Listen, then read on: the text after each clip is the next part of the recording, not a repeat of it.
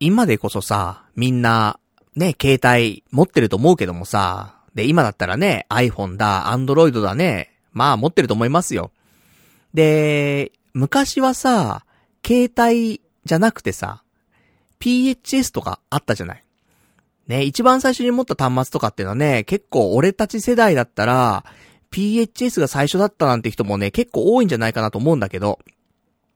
で、俺もね、あの、高校生の頃、高校2年生ぐらいかな、初めて持った、その携帯っていうかね、その端末は、PHS で、で、その時はね、多分 NTT パーソナルってところから出てる、あのー、パルディオっていうね、まあちょっと俺の名前とね、近いところありますけどもね、パルディオなんていう端末を使ってたんで、それ一番最初の携帯。まあ PHS、ピッチね。だったんだけど。で、まあそっからね、あの、まあ長いことピッチ使ってて、もう、まあその、NTT パーソナルから次、DDI ポケット。で、その DDI ポケットが名前変えて、ウィルコムになってみたいな。まあそういう流れがあって、まあずっと使ったんだけど、まあある時、まあ、二十歳過ぎ、21歳ぐらいかな。俺が一人暮らし始めて、で、ドンキホーテでね、バイトを始めて、で、その時の、なんかあの、携帯売り場の、あのー、スタッフの人とね、ちょっと仲良くなったりとかしてさ。で、なんだかんだで携帯にちょっと、ね、ピッチから携帯に変えるっていう、まあ、ことがありまして。で、初めて持った携帯は、au の、あの、インフォバーっていうね、ちょっとおしゃれなかっこいい端末だったんだけど。で、それに切り替えたの。で、それがもう20年前だよね。初めて携帯に変わったと。で、まあ、なんでね、俺、そこまで固くなにね、携帯にしないでずっとピッチを使ってたかっていうと、あの、電磁波がね、怖くて。あのね、携帯の電磁波ってすごいっていう噂があって、で、今別にそんな話題にする人いないじゃない？携帯が電磁波が電磁波がっていう人あんまいないと思うけど、当時は結構あってさ、そういう話が。で、その電磁波のせいで、あの、ね、耳に当ててさ、電話するじゃない？そうすると、まあどのぐらいの電磁波が出てるかっていうと、電子レンジぐらい。電子レンジも電磁波すごいのよ、あれ。だから、もう頭に電磁波つけてるみたいな感じで、じゃあそうすると何が起きるのっていうと、脳腫瘍ができるとかね。そういう話があったりとかして、もう怖いと。ね？携帯電話怖いと。だからずっと俺は PHS 使っ、PHS を使ってたわけ。結構、ね。そんなことあるって思うかもしんないけど、本当にその理由で使ってた。最初は違うよ。最初はね、電磁波とか関係なく、まあまあ PHS からね、持ったわけなんだけど。でも、やっぱ、携帯に変えようかなーって思うと、いや、電磁波がなーってなって、結局ずっとピッチだったんだよね。で、ピッチはさ、まあ、それでこそね、医療用とかでも使われたりもしてたから、今はさ、病院でもね、携帯使ってる人全然いてね、問題ない感じにはなってるけど、やっぱ心臓のさ、そのペースメーカーとかさ、ああいうものにも、携帯の電波ってちょっと影響を及ぼしたりとかするって話もあったから、で、ピッチ、ね、PHS の電波はセーフよ、みたいな。あったから、医療現場でも PHS は使われていたしっていうこともあって、なんか、ね、愛着もあってさ、長く使ってたから。だからもう PHS だなと思って。ね、そんな、まあ、青春を送ってきたわけですよ。ね、まあ今でこそね、あの、まあずっと iPhone ですけども。ね、iPhone も長いよね。多分 iPhone 4S ぐらいからずっと使ってるからね、もう10年ぐらい、もっと使ってるか。そうだよね。もっと使ってるよね。だって、このラジオを始めた頃は多分もう iPhone とかだったのかな。でも15年ぐらい iPhone 使ってんのかな。下手したらね。まあそういう状況ではあるんだけども、やはり青春時代。ね、高校生から、まあ、二十歳超えてね、えー、一人暮らしするまではもうずっともうピッチですから。いや、もっとピッチだったぞ。あれおかしいな。いつ変わったんだろう、俺。全然、あれ？いやね、今ね、話してて思い出すってことあるじゃない？昔のことって。で、確かに俺は、あのー、インフォバーに切り替えたのよね。それは多分ドンキホーテでバイトしてる頃に、頃に切り替えたと思うの。なんだけど、俺の記憶だと、24、5ぐらいの時に、その、通販のね、あの、会社でね、あの、まあ、ちゃんと働いてたんだけどね。ドンキホーテ辞めて、その次の会社がその通販の会社で、で、まあ、アルバイトから入って1年ぐらいアルバイトして、その後正社員になってみたいな感じでずっと働いてたんだけど、俺その時、ピッチ使ってるななんだ？時系列がちょっとわかんないね。ちょっと今喋りながらで、あのー、若干よくわかんなくなってますけど、まあそんなね、まあまあでも、長い間ピッチでしたって話なの。そんな、思い出の詰まったピッチなんですが、なんとですね、2023年3月31日で、PHS の全サービスが終了するっていうね、ことらしく。っていうのも俺もね、あのー、3月31日に、まあ、仕事があったんだけど、で、通勤中ね、電車の中でニュースサイト見てたら、そのニュースを見て、あ、そうなんだと思って。だからもうちょっと前に、あの、個人用のサービスの PHS はね、もうなくなったらしいんだけど、あの、今回、法人の PHS のサービスもなくなったということで、もう完全に31日で PHS ってもの自体がね、サービス終了しますよ、みたいな。ことらしくて、で、ね、俺もこうやって PHS 愛があったからさ。だから、なんかね、うん、ちょっと動画にしたいなと思って。で、もう、本当は通勤してないで一回家帰って PHS の動画を作って YouTube アップしてから仕事行きたいなってぐらい思ったんだけど、まあさすがにできないんで、ね、仕事終わったらもうすぐ家帰って、PHS の動画撮って、で、それちょっとアップしようかななんて思ったりとかもしてさ。っていうのもね、あの、この間なんか部屋漁ってたらさ、出てきたのよ。PHS の端末が。あの、意外と私物持ち良くてですね。っていうかまあ、捨てらんないんだけど。まあ、なんか買い直せるものはね、捨てちゃってもいいんだけど、買い直せないものとか思い出残ってるものって、基本的に捨てないで残してるのね。だから、あの、昔の PHS の端末とかも、もう家にあって。で、さっき一番最初に話したね、その NTT パーソナルのパルディオっていう、一番最初の高校1年生の時買った、高校1年生2年生の時に買った端末はもうなかったけど、その後の DDI ポケット、そしてウィルコム。この端末はね、全部残ってて。だから、なんか、そう、ね、ちょっと、懐かしいななんて思ってさ、ちょっと振り返りたいななんて思ってたんだけどさ。で、一応 YouTube もね、動画アップしてるんでよかったらね、あの端末紹介してるんで見てほしいんだけど、やっぱ YouTube ってさ、結構端的に喋んないといけないじゃん。今日はこんな話をしますっつって、で、ポンポンポンポンやって、はい終わりみたいな感じだからさ。なんかもうちょっと思い出話みたいなこともね、喋りたいなと思いつつもね、あるじゃん。端末一個一個にストーリーが。でもね、それがやっぱりなんか YouTube だとなんかやりにくいなと思って。ラジオだったらね、少し語ってもいいじゃん。で、2時間の尺があるわけだからさ、その中でね、20分30分話したっていいわけだからさ。だからちょっとね、最初に PHS、結構思い出があるからさ、なんか話したいななんてちょっと思ってね、ちょっと一発目話させていただいてますけど、どうだろうね、みんな、ね、年齢によると思うけど、その俺たちぐらいの年齢だとさ、最初ポケベルなんだよね。まあ、広末涼子ね。広末涼子の CM のポケベル。から始まり、で、ピッチに行って、で、携帯になったと思うんだよね。大体、この流れ。あると思うんだよな。だから大体はピッチ通ってる気がすんだよね。どうなんだろうね。でもわかんないな。あの頃な、ピッチじゃなくてもやっぱり最初の頃ね、あの、J 本。もう今ない、ないけどね。結局だって、今はさ、昔はさ、ね普通ドコモとかあったけど、そういうね、ものじゃなくてね、J フォンとか、ボーダフォンとかあったからね。まあ、名前変わってね、今ソフトバンクとなんかかもしれないけどもね。なんかね、ちょっと昔を思い出すようなね、懐かしい名称がちょっと飛び交いますけどもね。ちょっとその、PHS、ね、いろいろ話したいなと思って。全然何のエピソードもまだ話してないからね。うん。まあ、この後ちょっと話そうかなと思ってるんですけど、まあもしよかったらあの皆さんのね、PHS の思い出、あると思うんだよね、青春時代だから。うん、もしあれば、教えてほしい。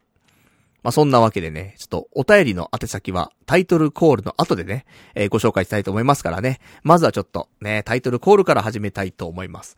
それでは今日もね、やっていきたいと思います。パルナイトの童貞ネット、アットネトラジー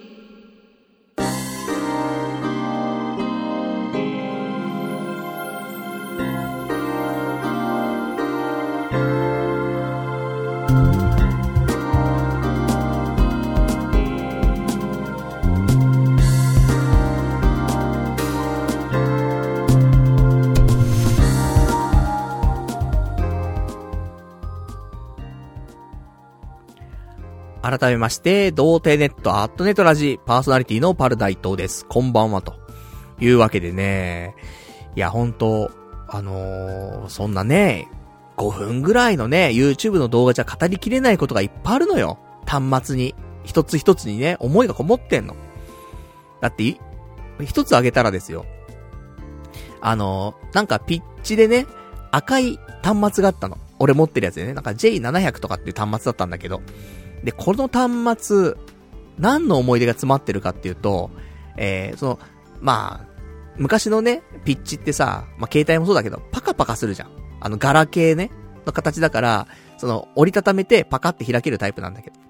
で、開くとね、ちょっと画面の下のところにね、あの、リロスティッチの、あの、スティッチの、なんかシールが貼ってあんのよ。俺の端末はね。で俺の趣味じゃないの、これって。で、何の趣味かっていうと、当時の彼女が、ステッチ、スティッチ好きで、で、そのシールを貼ってたんだよね。うん。なんかそういうのも思い出じゃん、やっぱり。端末一つ一つにさ、思い出があって、だから、あ、懐かしいなーとか思ったり。で、その次の端末かな。また他の端末のところに、今度あのストラップがついてんのよ。で、このストラップ、何のストラップかっていうと、なんか、昔大阪万博みたいなあったじゃん。大阪万博？違うな。うん。なんか万博あったじゃん。その20年ぐらい前にさ、ちょっと調べていい ?20 年前だから1000、2000年ぐらいの万博。あったかな？全然わかんないわ。日本の万博 えー、大丈夫、出るぞ。これだ。愛地球博。えー、2005年だね。2005年の愛知か。愛知の、えー、愛地球博っていう、ありましたけど、万博が。で、この時に、その万博のキャラクターがいたんだよね。公式キャラクター。それが、あの、森蔵っていうのとキッコロってのがいたの。二人、二人で二体っていうかね、いたわけ。で、これの、キッコロのストラップがついてんのよ。その俺のね、あの PHS の端末に。で、これ何かっていうと、当時の彼女の趣味なんだよね。俺の趣味ではないのよ。だからさっきのスティッチもそうだし、ね、このキッコロもそうだし、全く別に俺の趣味ではないんだけども、やっぱその付き合ってた彼女の趣味というか好きなものだったりとか、なんかもらったものだったりとかってのを、やっぱつけたりするじゃん。ねわかりませんけど、私はね、今となってはわかりませんけども、まあそういうのをつけたわけで、わけなんですよね。だそういうのがね、端末に残ったりとかしてさ、なんか懐かしいなーなんてね、思ったりとか。っていうのもあれば、まあ、他にもね、いろんなのあったな。あの、ビジネス本的なのもピッチで持ってたしね。昔その、自分でさ、会社やってた時ね。その時、やっぱりビジネス用で、ね、ピッチがちょっと必要、ピッチでは連絡するね、携帯が必要で、その時に、俺と、あともう一人の、一緒にやってるやつで、ピッチビジネス用で契約してね、持ってたりとかして、そういう端末もね、まだあったりとかしてね。で、あとはね、なんだろうな、あの、京セラが出してる、ね、京セラが出してる端末で、一番売れたんじゃないかなっていう端末があって、PHS で。あの、京ポンとかっていう名前の、発音が合ってるかわかんないけど、京ポン。あの、京都の京に、まあ、京セラの京で、京セラの京に、iPhone のフォンって iPhone でね、PHS の、フォンだよね。うん。その電話のフォンからポンだと思うんだけど、で、京ポンっていうね、端末があったりとかして、ほんとなんか、代表的な、PHS の代表的な大ヒット端末って言っても過言じゃないんじゃないかなと思う。京ポンって。もう、け、京ポンの、なんか、雑誌、雑誌だったりとかね、そういうなんかム、ムック本みたいな、そういうのもあったりとかして。なんかそのぐらい浸透してたものもあったりとかしたし、で、他には、あのー、もうパソコンみたいなピッチがあって、これが、あの、W03 っていう端末なんだけど、なんだろう、スライドして開くのよ。普通の携帯ってさ、パカパカじゃん。ね。折りたたまれててパカって開くタイプじゃん。そうじゃなくて、あの、スライドして開くんだよね。で、スライドすると何が出てくるかっていうと、キーボードが出てくるんだよ。だからもうちょっとちっちゃいパソコンなんだよね。画面もでかいし。で、あの、でかくて重くてさ、シャープが出してんだけど。シャープとウィルコムと、あの、マイクロソフトがタッグを組んで出したっていう、謎の端末で、普通は、ね、普通、なんていうのかな。あの、携帯用のね、OS っていうのかな。だから、特に、何の違和感もなく携帯使ってると思うんだけど、その専用のね、OS があって動いてると思うんだけど、そのね、W03 っていう端末に関しては、あの、それまでなかった、Windows OS が入ってて、そんななかったの、今まで。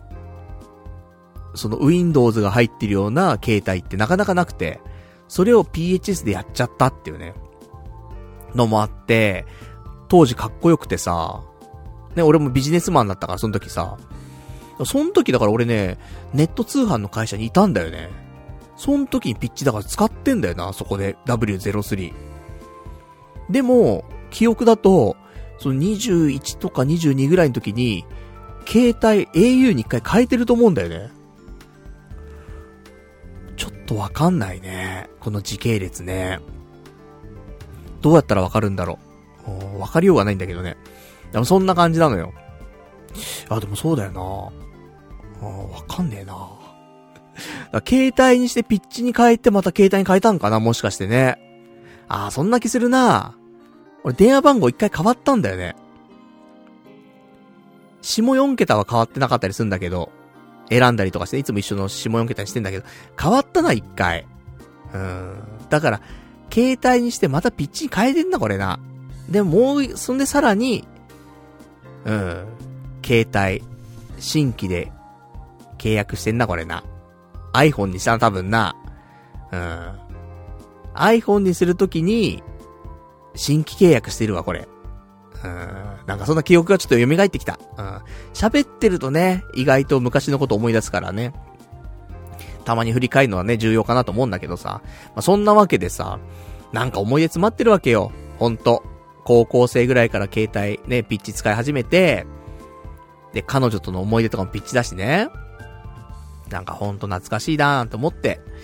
みんなも、あの、ピッチの思い出あると思うんで、よかったらお便りくださいっていうことでね。えー、ピッチの思い出、えー、お便り、えー、メールでお待ちしております。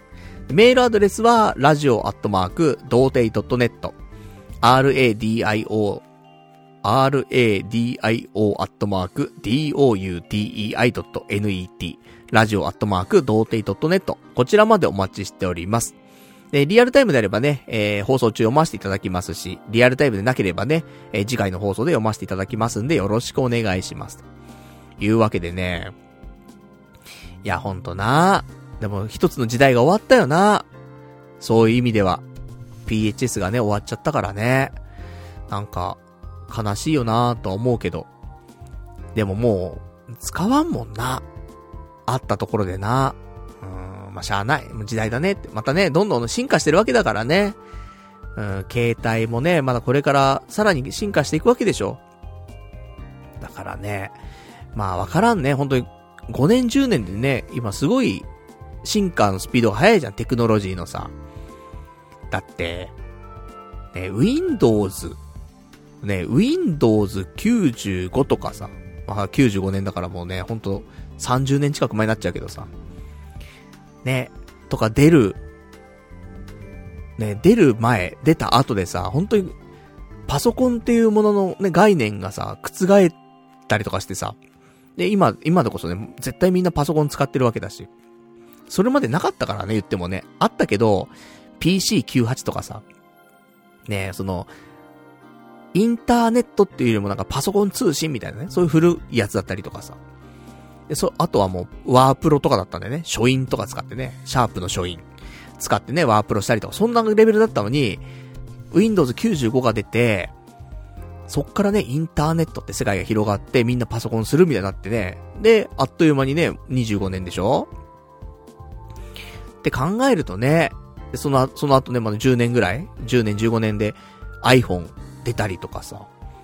でもまたみんな iPhone 持ってるわけじゃん。まあ、iPhone 持ってなくてもね、Android 持ってて、でも iPhone がなかったら Android みたいに絶対出てないわけだから、とかさ、考えると、で、ちょうど今年は一番何が来てるかって言うと、まあ、AI だよね。その、チャット GPT とかね。すごい AI 元年だと思うのよ。それまでもね、いろいろあったかもしんないけど、一般的に利用できるっていうレベルまで来たのは今年だからさ。だからなんかね、本当年々いろんなテクノロジーが発展してくるからね。すごいね、なんか、もう、発展のしようがないと思うじゃん、意外と。ここまで発展しちゃうと文化がさ。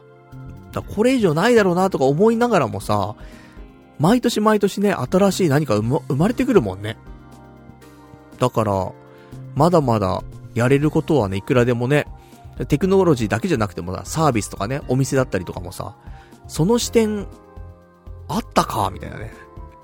ね2023年になってね、その視点あったかとかよくあるからね。そういう意味ではね、なんかこれからもまた新しいことがどんどん生まれてくるんだろうなと思って。時代にね、乗り遅れないようにね、アンテナ張って生きていかないとね、どんどんじじいになっちゃうからさ、わかんなくなっちゃうもんね。世間のなんか流れというかね。だからちゃんとアンテナ張ってね、ちょっと乗り遅れないようにしないといけないなとは思ってますけどもね。でもなかなかな、やっぱり、テレビとか見てればさ、いろんな情報入ってくるからさ、興味がない情報も入ってきてさ、で、そっから興味湧いたりとかもあるじゃん。でもテレビ見ないとさ、もう自分の好みの情報しか入ってこないじゃん。よくないよね、ほんとね。もっと雑に情報をね、うん、ちょっと取り入れていかないとね、なんか良くないななんてやっぱり思ったりするけども。まあ、そんな、ね。まあ、ちょっとよくわかんない話になってますけどね。まあ、PHS の話をちょっとしたかったってことでね。よかったら動画もね出してるんで、えー、見ていただけたら幸いです。で、今日はね、何の話するかっていうと、まあ、正直、あの、今週3回お休みがあったんですよ。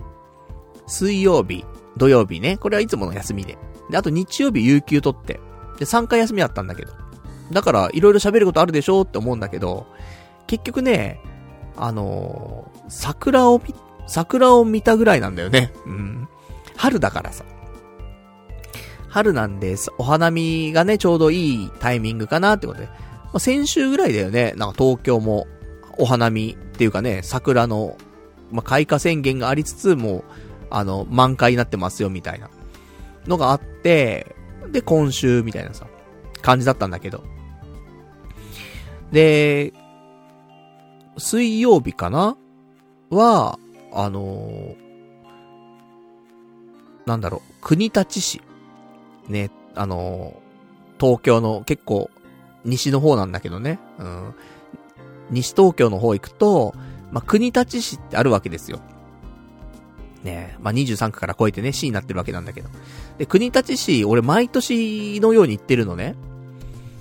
お花見の時期になると。これなんでかっていうと、あの、昔、岩井俊二監督が撮った映画で、4月物語っていうのがあって、松たか子さんが主演のね、えー、まあ、映画があって、俺それ、好きだったのよ。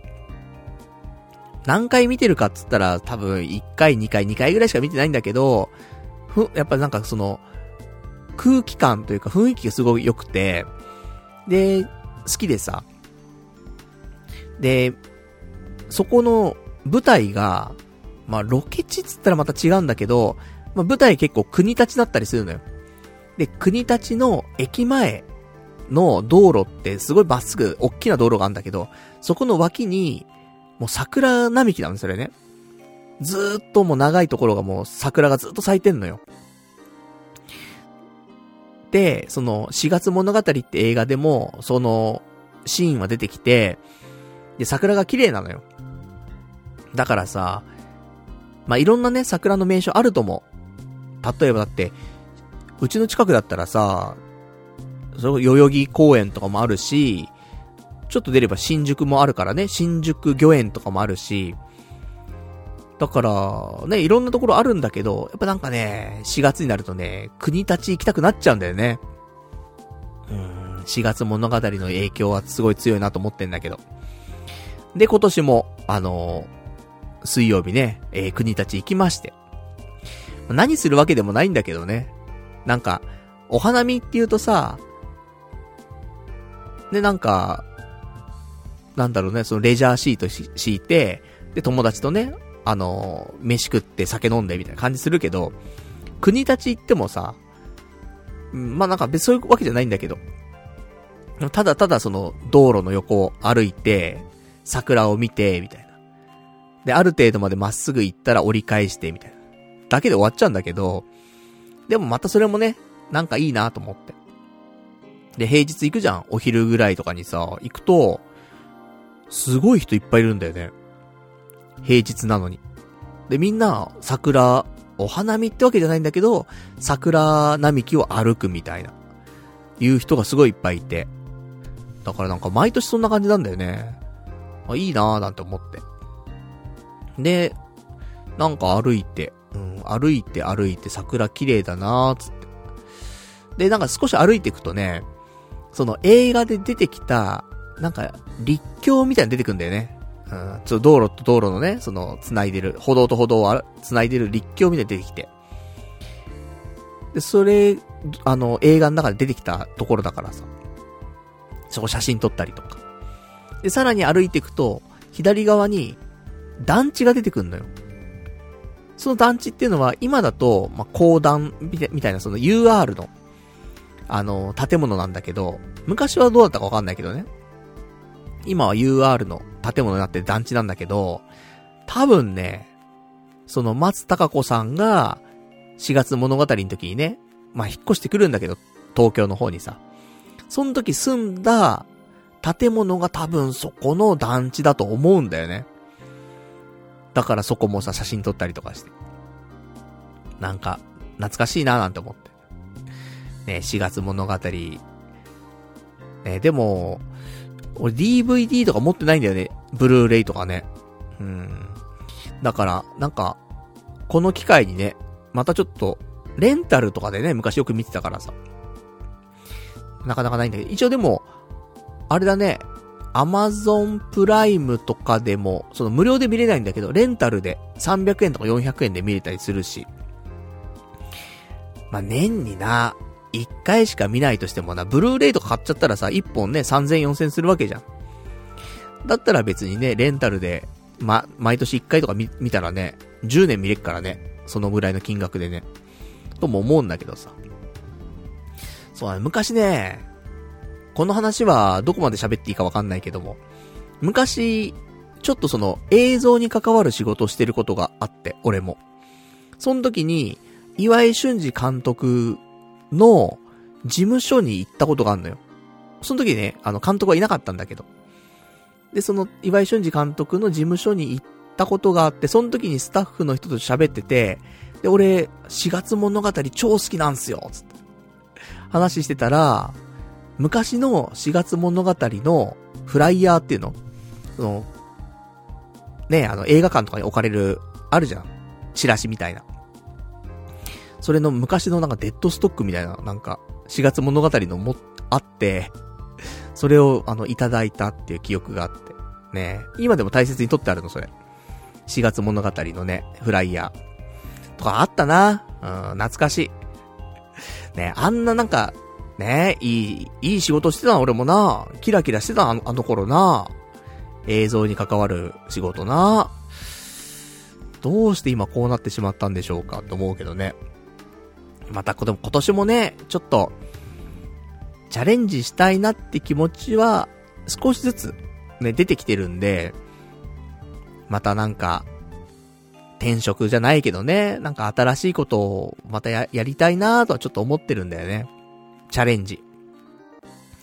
まあ思ってるだけかもしんないけどね、でも、今の仕事をね、ずっとやってても、まあ未来があるかっていうとそうでもないからさ、もうちょっとなんか、未来があるって言ったらあれだけどね、うん、ワクワクするような仕事がね、できたらいいなーなんて思ってるけどね。まあそんな感じよ。ちょっと懐かしさをね、ちょっと感じながらもね、お花見というか、桜並木をね、楽しんで、っていうような、今週、かな。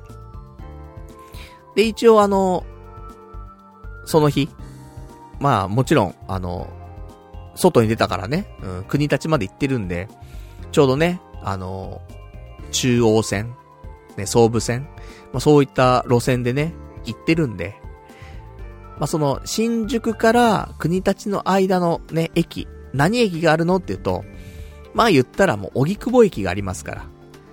荻窪駅って言ったら何ですかって言うと、あの、家系ラーメンのね、麺屋寮。ね、こちら、こちらございますから。だからちょっと一応麺屋寮もね、行きました、私ね。その日。でも幸せだよね。ほんと、休みの日にさ、好きなラーメン食べてさ、桜感じてさ、十分だよね。そんな日々が、遅れればさ、変な話、他に何もいらないじゃん。ね。って思うけどな、なかなか幸せって感じないよな。ってなんか最近よく思う。あの、好きなことしてんのよ。ね、あの、ツイッターとか見てもらったりとか、いつもこのね、毎週のラジオ聞いてもらったらわかると思うけど、俺結構、好きなことしてんのよ。で、やりたいことやってんのよ。なんだけど、幸せではないんだよね。うん、幸福度がすごい低くて、幸せを感じてないのよ。何なんだろうねって思ったりするけどね。あんなに美味しいラーメン食べてさ。都内な、都内でもね、ベスト3に入るぐらいうまいと思うのよ、俺。麺屋量って。で、そこにさ、初めてだよ。あの、オープン前に行って、並んで、先頭だったよね。初めて先頭で入った。で、チャーシュー麺大盛り食べてさ、うめえなーつって。ね、それでなんかね、ちょっとさらにチャーシュー麺に、さらにチャーシュー増しとかしようかなと思ったけど、それするとね、最後ちょっと気持ち悪くなっちゃうんだよね。量が多くなっちゃって。だから、チャーシュー麺大盛りが正解。うん。一番ちょうどいい。ま、ちょっとお腹いっぱいかなぐらいになるぐらいだから。そのぐらいがちょうどいいなと思ったね。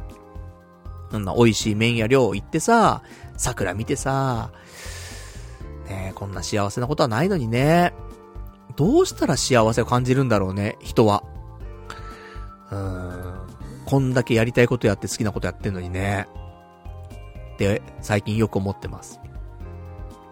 で、なんかね、その、俺が読んできた本とかあるじゃん。いろんなね、自己啓発の本とか。で、心や仁之助、ね、心や仁之助先生は言ってましたよ。好きなことだけして生きていくと。で、またこの間ね、読んだその、前にもちょっとお話しした自己啓発本っていうかね、なんだけど、あの、ヤギさんかな？うん、ヤギ、じ、人平さんみたいな人。ね、が、えー、出してた本で、やりたいことの見つけ方。もうこのもう二つ両方とも、好きなこと、やりたいこと。この本読んでんのよ、俺。でも違うんだよね。好きなことをしようがやりたいことをやろうが幸せとは別の話。っていうことに気づきました。うん。そうなんだよ。やりたいことしても好きなことしてても、じゃあ、それが、楽しいっていう話とはまた別で、なんだろうね。ラーメン食べたい。欲求はあるじゃん。しかも、美味しいラーメン。都内で、自分の中でね、都内の中でもトップ3に入る美味しいラーメンがありますと。で、朝からそれ食べますと。やりたいことじゃん。好きなことじゃん。で、もちろん美味しいよ。最高なんだよ。でも、満たされないんだよな、心はな。だったら多分、その辺で散歩してる犬とかがいるじゃん。で、犬触らせてもらってる方が幸せかもしんない。下手したら。うん。幸せとは何だろうね。難しいなと思ったりするんだけど。まあ、そんなね、昨今でございますけどもね。いや、ほんと、あの、犬、見るじゃん。散歩してる犬とか結構いるじゃん。犬見るとね、俺ね、ちょっと笑顔になるんだよね。あの、に、日常笑顔になることはほぼないんだけど、あの、犬見るとニコニコしちゃうんだよね。なんだろうね。すごい犬好きで。で、昔まあね、実家で犬飼ってたってもあるけど、やっぱ犬可愛いよね。猫とかも可愛いし、なんだ、動物は大体可愛いんだけど、ただ、犬、ダントツなんだよね。頭一つ抜けてんのよね、犬ってね。で、犬も、いろんな犬種がいるわけじゃん。ちっちゃい小型犬からね、大型犬までいるけど、俺、中型犬ぐらいが好きなんだよね。大型犬はあんまりなんか、関わったことがないからわかんないっていのあるかもしんないけど。で、小型犬は小型犬で、ちっちゃすぎてちょっと怖いっていうか、壊れちゃうっつったらまたあれだけど、ちょっと繊細さがちょっとあるし、怖いなと思って。中型犬ぐらいがちょっと雑な感じでも大丈夫じゃん、みたいなさ。ちょうどいい。やっぱりなんか、俺が昔飼ってたのが、まあ、柴犬、ね、柴犬と、なんか、雑種のハーフぐらいのね、感じだったの。母親はね、柴だったのよ。それは確定してんだけど。なんかお父さんがちょっとわかんなくてね。うん。もしかしたら雑種だったんじゃねえかって話もあるんだけど。で、まあまあだから、まあ柴犬っぽいのがね、うちにはいたんだけどさ。だからね、ちょっと大きかったから気持ちね。中型犬ぐらいだったんかなと思うから。あのぐらいの犬が一番、なんか可愛いなーって思ったりするんだけどさ。だからね、なんか、ね、幸せ、考えるとさ、だ笑顔になるのはそうやって犬見てる時が一番笑顔になるから、なんか、犬に会いたいなと思って。で、いろいろ調べたんだけどさ、なんか、その犬との触れ合いとかっていうのでね、ちょっとしたところがあって、あのー、どこだつくば？つくばかな？あるかな？えっとね、つくばワンワンランドってところあんのよ。で、遠いんだよ、ちょっとね。その、犬との触れ合いができるような、そういう場所があんだけど、その、茨城県なのよ。茨城県のつくば市にあって、で、まあ、行けなかないのよ。全然ね。ただ、これね、遠くて、交通見ると、なんかね、東京から行ったとして電車で、えー、っとね、電車で1時間半ぐらいかかるんだよ。東京から、まあ、上野か、秋葉原まで行って、そっから、なんか土浦とか筑波センターとか行って、みたいな、シャトルバス乗って、みたいな。まあなんか、もろもろするのよ。1時間半ぐらいで、東京から筑波ワンワンランド行けるらしいんだけど、ちょっと遠いよなとは言いつつも、俺が今一番幸せに感じる時間って、動物見てる時だから、触れ合ったらもっと幸せじゃん。だからちょっと時間かけてもね、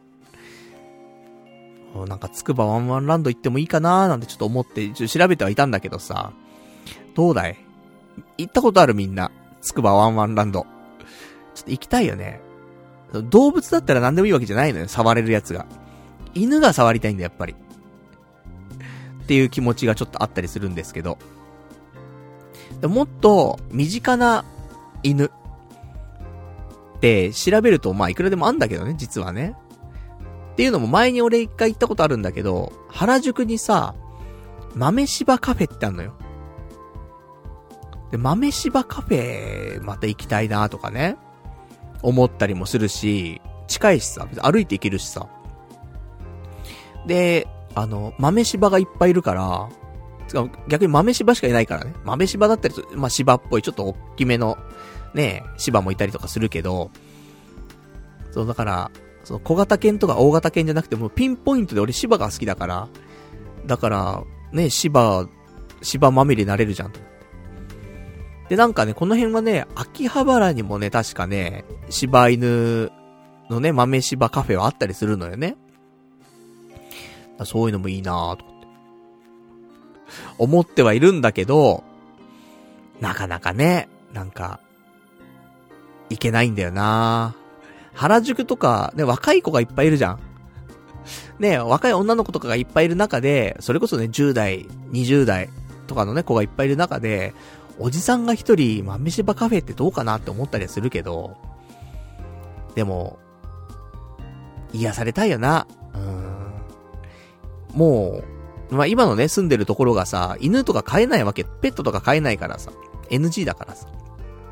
もし NG じゃなかったとしても、やっぱ仕事とかしててさ、一人身だとさ、動物飼った時にね、何かあった時にさ、病院とか連れてかないといけないけど、仕事休めないじゃん。って考えると、やっぱ飼うに飼えないし、っていうのがあると、まあね、月に1回ぐらいね、豆柴カフェ行くぐらいが一番コスパもね、いいし、お互いのためにもいいよね。動物のためにもね。無責任には飼えないからさ。だから、まあちょっと、今月あたりね、豆柴カフェなりね、うん、その、ワンワンランドね、なりちょっと行ってこようかなと思ってますけどもね。ちょっと癒されたいよね、ほんとね。犬触りたい。でもなんか街中で散歩してる犬、ね、触ってもいいですかってさ、触らせてくれるかもしんないけど、あんま、あんまり、良くないよね。なんていうの、その、ペットっていうかさ、その、もう家族じゃん。そう子供みたいなもんじゃないそれは知らないおっさん触られんのってもう嫌じゃん、なんかさ。って思うと、なんかそういうのも声なかなかかけづらいなとか思ってね。だからなかなか触れないんだけどさ、ちょっと癒されたいなと思って。やっぱスキンシップが大事だからさ、人間ね。その、言葉とかのやりとりとかも、十分、ね、あのー、交流して愛を感じるところあるかもしんないけど、でもやっぱり、スキンシップがあることで、得られる愛、ね、安心感はあるから。それは人間だろうが犬だろうが関係なくさ。だから犬ちょっと触れるっていうのはね、やっぱペットセラピー的なところもいいからさ。ちょっとね、犬触りたいなみたいな。ちょっと、行ってくれ。た土日はね、めちゃめちゃ混んでると思うんで、やっぱ水曜日あたりだよね。平日の原宿とかで、ちょっと豆柴カフェ行こうかなと思って。ね、そんなことちょっと企んでおりますけどもね。でもなかなか、行けないね。うん。なんかね、やっぱちょっと、行こうとしないとね、いけないからね。うん、頑張っていきたいと思うんだけどさ。あと今週なんだろうね。今週はね、こんな感じ今日、大丈夫かな？あのうわでもね、こんな感じでいいかなと思ってて、正直。っていうのも、俺、この15年ね、ずっとラジオやってるじゃない。なんかね、ちょっとおかしくなってきてるなと思って、感覚が。っていうのは、そのさっきね、好きなことをやってるし、やりたいことやってるんだけど、幸せを感じないっていう話してたと思うんだけど、これなんか職業病なのかなってちょっと思い始めて、で、別にこのラジオはね、職業ってわけじゃないけどさ、もうライフワークになってるけども、まあ言ったらでもね、お金が稼げてないだけであって、まあ、稼げてたらこれ毎週やってるわけだから、まあ、職業みたいなもんじゃない。だからさ、まあ、職業病かなと思うんだけど、なんか、物事をさ、純粋にやっぱ楽しめなくなってるなと思って。その、普通に生きてたら楽しいと思うんだけど、やっぱりネタが欲しいとかさ、なんか新しいことはないかとかさ、ねえ、あとなんか何を体験しても、ラジオで話す前提だったりとか、動画にする前提だったりとか、かそういうので、ワンクッション入っちゃうんだよ、すべてに対して。それがあんま良くないなと思って、だからなんか物事を純粋に楽しめ、楽しめなくなっちゃってて、っていうのはあるなと思って。でもこれって、今はね、まだ俺だけではないけど、まあ、そういう人多いと思うけど、配信とかしてる人はね、特にね、あると思うけど、でも、今みんな SNS とかやるわけじゃん。Twitter とかインスタとかさ。で、やっぱインスタとか、その SNS のために活動するっていう人、インフルエンサーじゃなくてもね、一般的な人でも、そういう人すごい多いと思うんだよね、今ね。例えばね、まあラーメンの話ばっかりになっちゃうけど、ラーメン食べますと。大好きなラーメンですと。本来だったら、ねラーメンお待ちつって出されたら、ねその匂いを感じたりとかね、見た目を見てさ、うお、うまそうつって、いただきますって食べるわけじゃん。でもさ、この SNS 時代はさ、ねはいお待ちつって来たらさ、写真撮んなきゃじゃん。食べる前に写真撮んなきゃがまず入るじゃん。違うんだよね。うまそう、いただきますなんで、本当は。お待ちって言われたらね。でもそこでワンクッション入っちゃうの。純粋に、その欲求というか、その時の一番の思いを、そのままダイレクトでいかないで、ワンクッション、写真だったり動画撮ろうとなっちゃうのよ。こういうのの積み重ねが、なんか純粋に物事を楽しめなくしてるんじゃないかなと思うんだよね。だからさ、まあ、俺はもうラジオをね、やっぱ15年やってるわけだから、物事すべてがそれ入っちゃうのよ。純粋に、その、なんて、ダイレクトで、なんか面白そう、ね、やってみよう、面白いとかってね、ただそんだけの流れのはずなのに、そこの間にちょっとずつ、ラジオで喋ろうとかね、なんか面白いこと起きないかなとかね、うん。そういうさ、うん、なんか、変なね、クッションが入っちゃうすべてにおいて。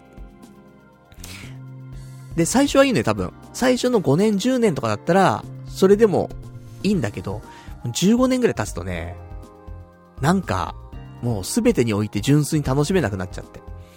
なので、その SNS やってる人たち、ね、インスタとかやってる人たちも、まあ、言っても、まあ、ここ5年ぐらいの話じゃない？インスタなんて。だから、まだ言うほど、この症状に悩まされてる人は少ないかもしれないけど、あと5年10年して、その SNS のために生きてるような人っていう人は、俺みたいな感じになるんじゃないかなと思って。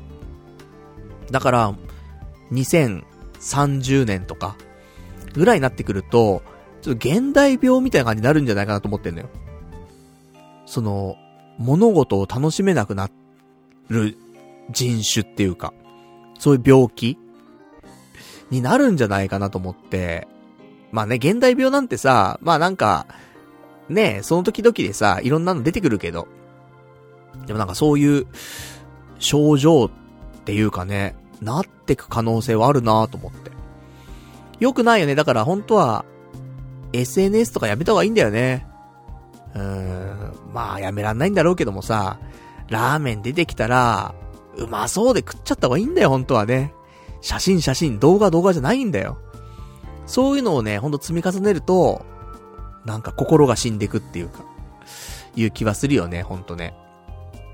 だからね、その、人生も、その俺の人生もさ、その、あんまり、ここ15年ね、その、自分の人生を歩めてないというか、まあ、歩んではいるんだけど、じ純粋ではないなと思って。その、やっぱり、ラジオありきで生きてきちゃってる15年ね。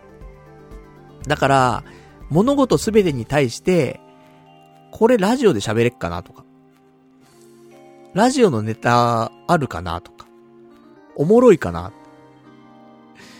っていうのもまず第一に考えちゃうし、その、それで言うと逆に、ラジオで喋れないことはしたくないのも。生きてて。無駄だ、無駄じゃん。だって、ラジオで喋れないことしたって無駄じゃん、本当に。ネタになんないんだからさ。だから、そういう考えで生きちゃってるから、なんか自分の人生を歩めてないというか。うーん。なんか難しい話なんだけどね。だから、昔ってさ、ちょっと違ったんだよ、多分最初って。もちろんネタ探してて、ね、面白いことないかな、ラジオで喋ることないかなと思って生きてたのもあったけど、ただそれよりも、やっぱり、その、生活してる中で、喋りたいことを喋る。わざわざネタを探してきてまで喋るっていうよりは、やっぱ一週間過ごしてきて、いろんなこと起きるじゃない。で、それで、俺が喋りたいことを喋る。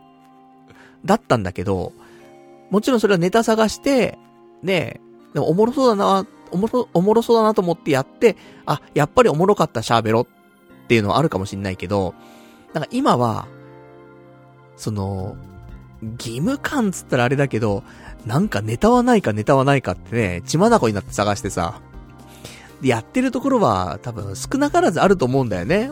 まあ、だってネタもないしさ、15年もやってきたらさ。そうすると、なんか、そっちに、なんか、あのー、左右されちゃうっていうか、もう自分軸で生きてなくて、ラジオ軸で生きてるっていうか。まあ、それもでも、あのー、デメリットばかりじゃないんだよ。メリットもあんのよ。メリットは、ラジオで喋れるとか喋るからこそ、動けることってあるじゃん。ラジオ絡まなかったらやってないことって絶対あってさ。ね、だから、あの、ちょっと一歩、勇気が出るというか、ラジオのためにっていうので一歩勇気が出たりとか、あるから、デメリットばかりは全然なくて、メリットもすごい多いんだけど、俺みたいなね、特にね、そういうなんか、あのちょっと引っ込み思案な人間にとってはさ、そう、一歩になるからいいんだけど、ただ、やっぱりちょっとそういう、純粋に物事を楽しめなくなってきてるのはもしかしたら、うん、ちょっとそういうの意識しすぎちゃってる。っていうところもあるかもしんないから、だからもう、特に何も考えないで、自分の好きなように生活して、ネタとか考えないでね、ネタとかねえかなって探さなくても、普通に生活して、一週間経って、で、一週間のあった中で面白かったことをみんなに喋ると。一番健全な形にしてった方が、なんか、精神衛生上もね、いいのかななんて思ったりするんだけどね。それをちょっと、若干今週やったんだよね。言うほど、その、ネタないかネタないかっていうよりは、ね、ラーメン食ったりとか、お花見行ったりとかね、そういうなんか、普通に楽しんで、一週間暮らしたんだけど、そうするとやっぱね、うん、あんま喋ることがね、なくなっちゃうよね。こうやってなんか、考えたこととか、そういう話になっちゃうから結構さ。だからやっぱなネタ探さないといけないんだなって思ったりするけど、バランスね、やっぱね、うん、大切だなとか思ったりとかして。でも全然なんかあるとも、さっき言ったように、2030年ぐらいには、やっぱ SNS が元で、なんか、人生を楽しめなくなっちゃってるっていうか、もっと主観でいいと思うんだよね。自分軸で、本当に楽しめばいい話なのに、すべての物事を人に共有しようという、ね、考えになるわけじゃん、SNS って。そこのワンクッションいらないんだよ、本当は。で、その後に、なんていうのかな。喋ったりとかね、共有すればよくて、自分が体験する前に共有するみたいな。ね。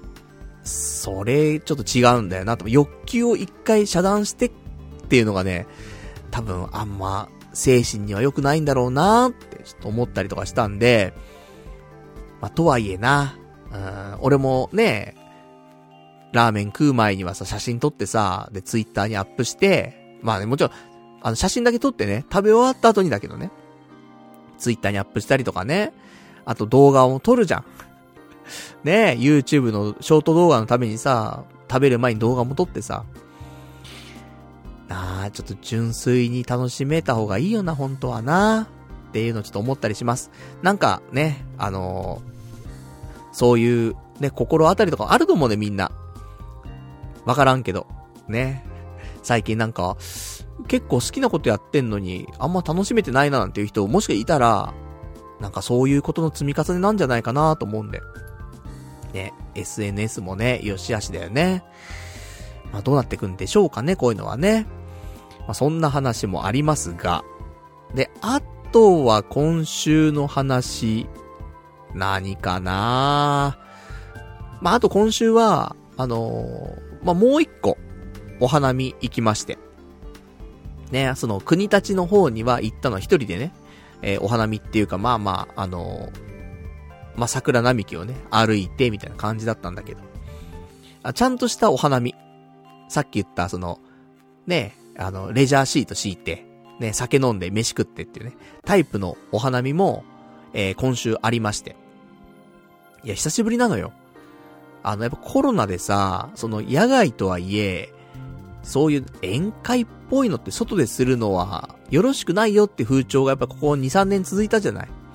だから、お花見もしてなかったんだけど、あのー、ね、ようやく、ちょっとずつね、あのー、そういう風潮ではなくなってきたので、今年はね、お花見しようかって話になって、まあ、いつもあの、忘年会とか、やってるメンツでね、お花見をしようってことになりまして。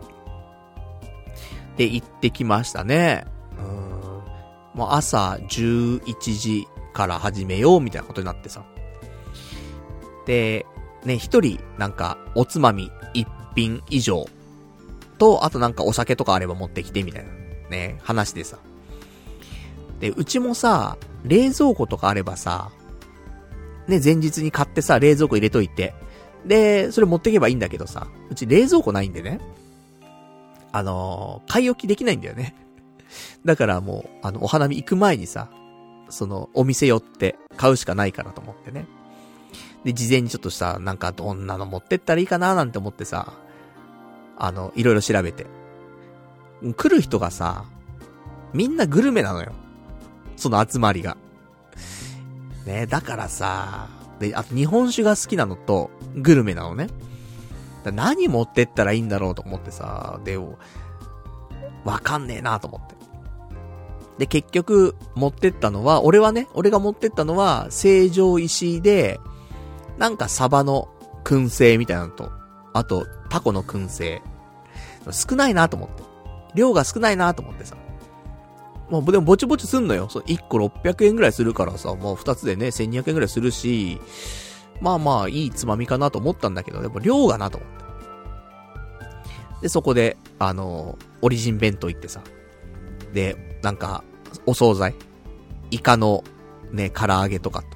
で、ポテトフライと、唐揚げと。まあなんかありゃいいだろうと思ってね。まあ、少ないよりはね、うん、量あった方がいいだろうと思って。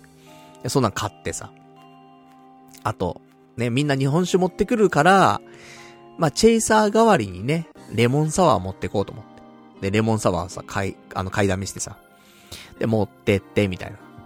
で、結局、9時半ぐらいに朝出たんだけど、なんか、買い物して行ったらね、ちょうど11時ぐらいでね、まあ、着きまして。ね、遅刻せずに着いてよかったなと思って。なんかでもね、そのお花見、事前に、なんか誰々が来るよとか、そういうのあ、いろいろあったんだけど、なんかね、女の子が、二人来るよ、みたいな。うん、だ初めて、なんていうの、いつもの馴染みの顔のメンツじゃなくて、プラス、お初の女の子が二人来るよ、みたいな話があって、ちょっとおじさん、そわそわしてたんだよね。女の子来るんだ、で、当日行ったわけよ。うん。なんか女の子来ないんだよね。詳しい話もよくわかんないんだけど。うん。なんか女の子は来なくなりましたみたいな感じでさ。あ、そう、つって。悲しいなと思ってね。まあ女の子しても何歳だかわかんないしね。あれだけど。で、来たところでさ、あの、おじさんしかいないからさ。みんな、ね、アラフォーぐらいのね、年代だからさ。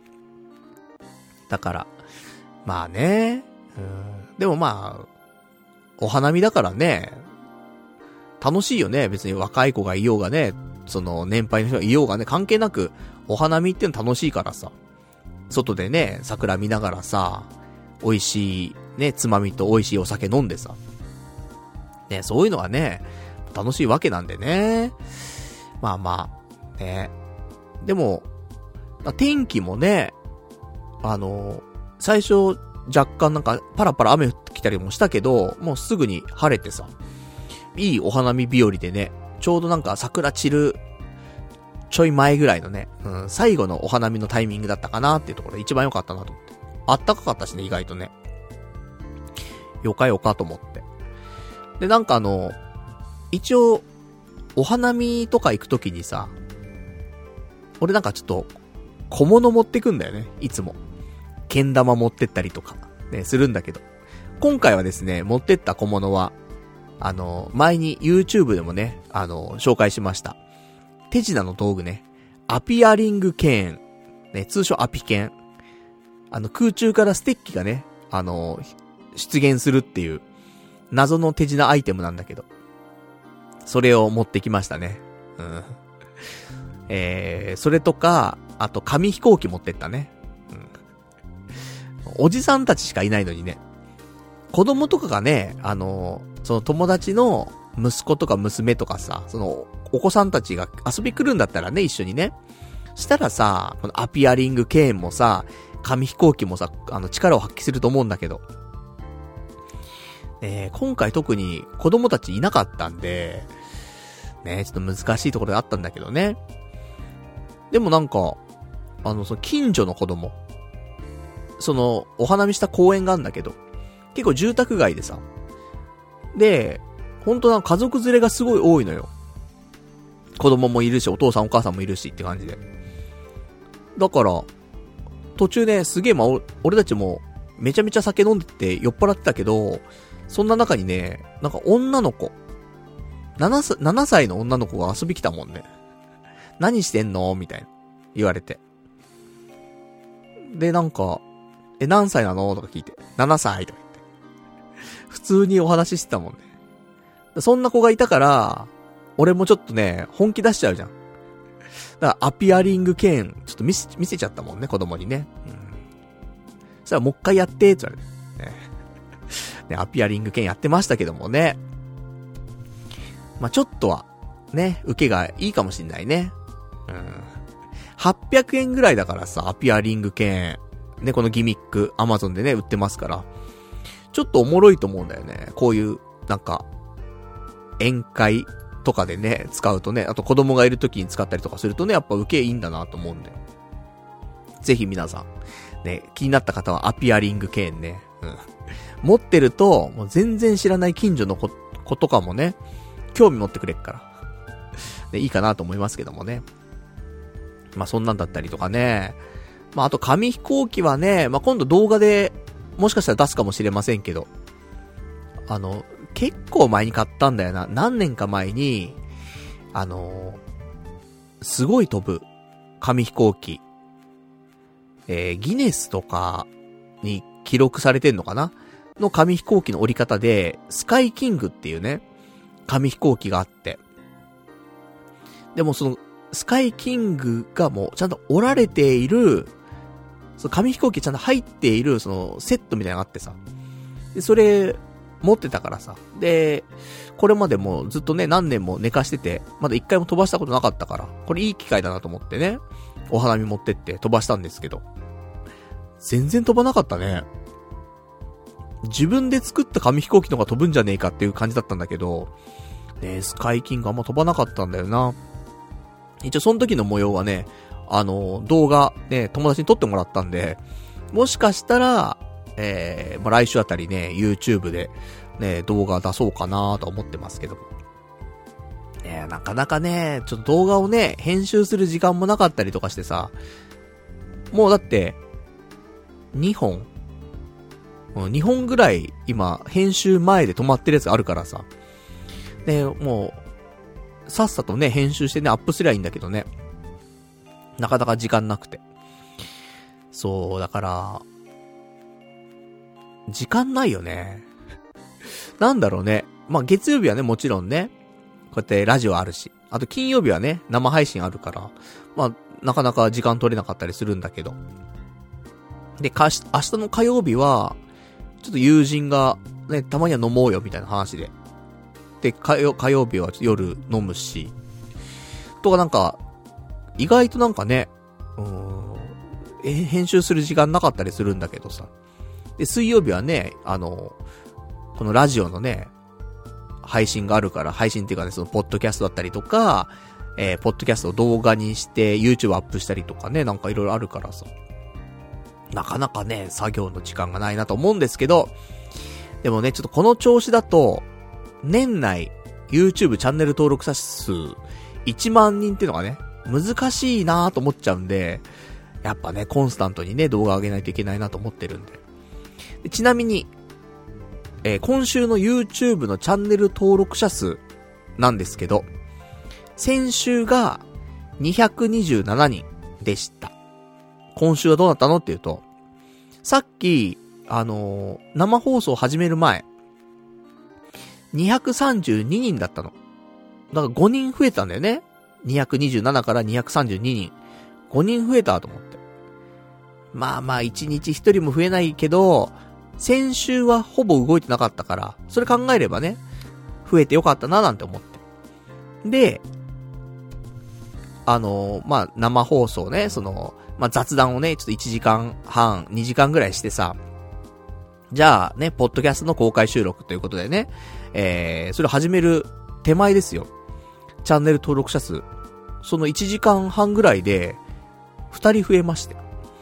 で、結局今、まあちょっと放送中わかりませんけども、始まる直前は、えー、234人になっておりました。だから今週は1週間で7人ね、増えました。ありがとうございます。ねだ1週間でも7人だとね、1日1人だから、1年やって365人なんだよね。そうすると、ちょっとこのペースだと1000人も届かなくなっちゃうんで、ちょっと頑張んないとね、いけないなーなんて思ってんだけどさ。まあ、コツコツ。ね。だから、ちょっとね、動画も出さないといけないしね。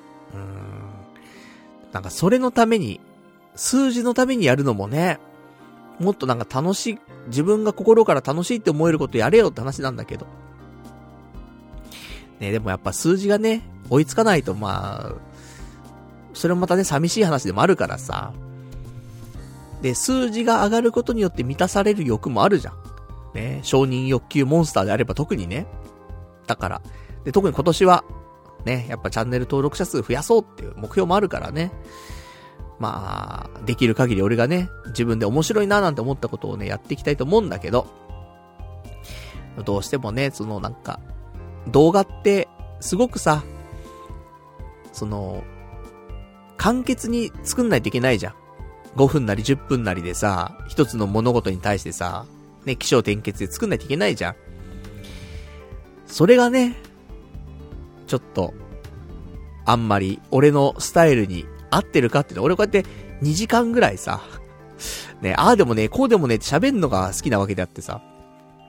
だからなんかその端的にね、いろいろ物事を言うのは、なんか、スタイル的にね、うん、あんまり合わないなと思うんだけど、前置きとかすごい喋りたいじゃん、本当は。でも、前置きっていらないんだよね、YouTube って。うん。今日はこれをやっていきたいと思いますで、終わりじゃん。で、やっていくわけじゃん。違うんだよね。これをやっていくっていうところに至るまでの話。それを30分したいんだよ、俺は。え、でもそれはね、ちょっと求められてないんでね、YouTube の動画ではね。だから、その前置きの話はね、まあラジオで喋ろうと思いますけどもね。まあそんな感じのね、今日この頃かな。じゃあ、あとちょっとお便りとかもね、いただいてるからね、ちょっと読んでいきましょうか。えー、お便り、ラジオネーム、えー、どうも僕ですさん。えー、4月となり、年度も変わって、新しいスタートとなる方も多いと思います。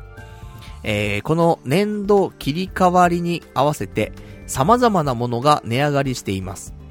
えー、乳製品からハム、ソーセージ、シャトレーゼにポカリスエットなどなど、今の物価高に感じて、えー、パルさんが高くなったなぁと思うものは何かありますか？また、物価高に関連して何か工夫はされてますでしょうか？えー、ご教示いただけたらと思います。っていうね、お便りいただきました。ありがとうございます。まあ、物価高はね、ほんとね、高いよね。なんだろうね。まあ、まだ安く買おうと思ったら買えるっちゃ買えるものもあるじゃない？意外と、その、野菜とかさ、まあ、高騰してるのもあるけど、俺が行く、よく行くね、スーパーとかだとね、今、小松菜が安くて。ねえ、だいたい小松菜ってさ、1パックでね、あのー、100円なり、120円、下手したら150円なんて時もあったと思うんだけど、最近ね、小松菜50円なんだよね。だから、あの、2パック買っちゃうんだけどね。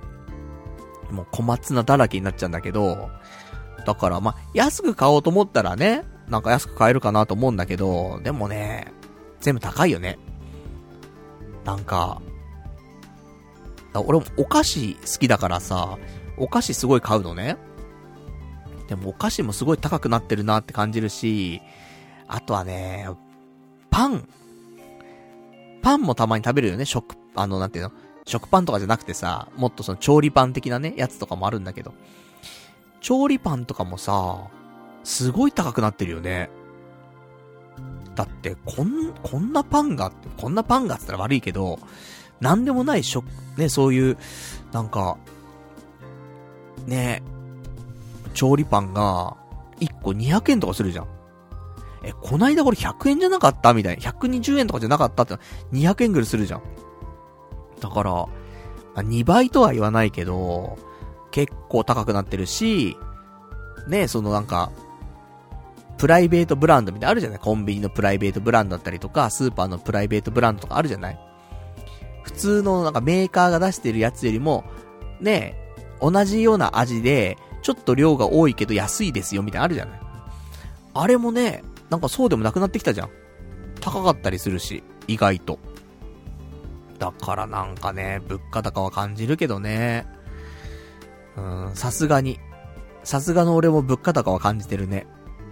でも言っても日々ね、なんか、使うものってさ、何？食事ぐらいじゃん。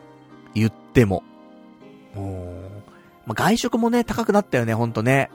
牛丼が、今一番安くても400円とかでしょ？松屋がね、ちょっと値上がりしちゃって400円とかになったけど。物価高、まあでもな。カレーとかな。あの、松屋のカレー。まあ正直、まあ好きな人結構いるけど、俺はそんなに松屋のカレーは好みのカレーではないんだけど、でもさ、カレーってさ、まあ500円以内とかでいいじゃん。それ以上じゃなくていいじゃん、別に。まあトッピングとかするんだったらね、話別よ。だココイチのカレーとかは、トッピングとかするから高くなるだけであって、プレーンのね、ポークカレーとかその高いわけじゃないんだけど。だから500円ぐらいのもんなのよ。カレーって基本的には。前後よ。吉野家だってそんな高くないしね。でも松屋のカレー、ノーマルなやつで、確か600円超えてんのよ。そんなことあると思って。牛丼400円だよ。カレー、プレーンのやつが600円超えるんだって。なんかね、でも他の店行ったらさ、そんな、ね、600円超えてるラーメンな、あ、ラーメンじゃねカレーなんてなかなかないからさ、何なんだろうって。ね、すごい物価上がってんのかなーとかって思ったりはするけどね。まあそんなの考えるけど。で、最近でも一番コスパがいいなと思った外食については、カツヤ。カツヤのあのー、カツ丼とかね、まあ、ソースカツ丼とかあるんだけど、あ、久しぶりに行ったのよ、カツヤこの間。で、ちょうどね、あの、カツヤってさ、食べ終わった後、お会計するときにさ、次回使える100円引きクーポンもらえるんだよね。で、これ、使うとさ、あの、カツ丼の、まあ、梅っていうのが一番シンプルなやつね。スタンダードなやつが、カツ丼の梅って572円なのよ。確かね。で、これが100円引きなんだね、クーポン使って。だから、472円でカツ丼食えんのよ。ワンコインでカツ丼食えるの。これすごいなと思って、今日日500円で、なんか食べようと思っても食べられないじゃん、意外と。本当に牛丼ぐらいしか食えないと思うんだよね。で、牛丼の次行くと、もうなんか、やっぱ600円とか超えてきちゃってて、何も食えないみたいな。状況の中、カツ丼って、ちょっとごちそうじゃん、本当はね。でもさ、カツ丼500円で食べられちゃうって考えると、で、しかもカツヤってさ、肉が薄くて、その、衣が多いとかじゃないじゃん。肉が厚くて衣が薄いぐらいの話じゃない？カツヤのクオリティって。すごいコスパいいなと思って。多分、今、500円で食べられるものでコスパ一番いいの何って言われたら多分カツヤだと思うんだよね。そのぐらい、なんかすごいなと思って。もう今本当にさ、ハンバーガーとかね、マックとかでもさ、セット頼んで食ったらさ、ね、700円ぐらいしちゃうし、それこそモスバーガーとかフレッシュネスとか言ったらさ、1000円とか超えちゃうじゃん、セットで。そんな時代で、500円以内で、カツ丼食えんだもんね。しかも、カツヤってね、あの、安い、安かろう悪かろうってわけじゃなくてさ、チェーン店だからとかなくてさ、俺カツヤって普通にクオリティ高いと思うんだよね。下手したらその辺の、ちょっと高めの、カツ丼とか出してる、とんかつ屋さん。まあ、ピンキリだからなんとも言えないけど、美味しいところは絶対美味しいしね。それ抜けないぐらいのところはあるけど、もう、そんな1000円ぐらい出して食べるようなカツ丼よりも下手したらうまい可能性あるよね、カツ屋って。うん、って思ってます、私はね。とか思うから、なんかそんな感じかな 物価高に対する気持ち。ほんと高いよね。その、でもまだ、まだ平気だね。まだ選べば、なんとかやっていけるね。うん。安いとこ、だから今まで通りの、その、物価な感じで選べばね、まだやっていけばいけるかなと思うけど、まあ徐々にやりづらくはなってったよなと思うね。うん。うまくやっていかないとっていうところでございますけども。まあそんな物価高。ねえ、ほんと選んでいかないとね、うん、よくないね。なんて話で。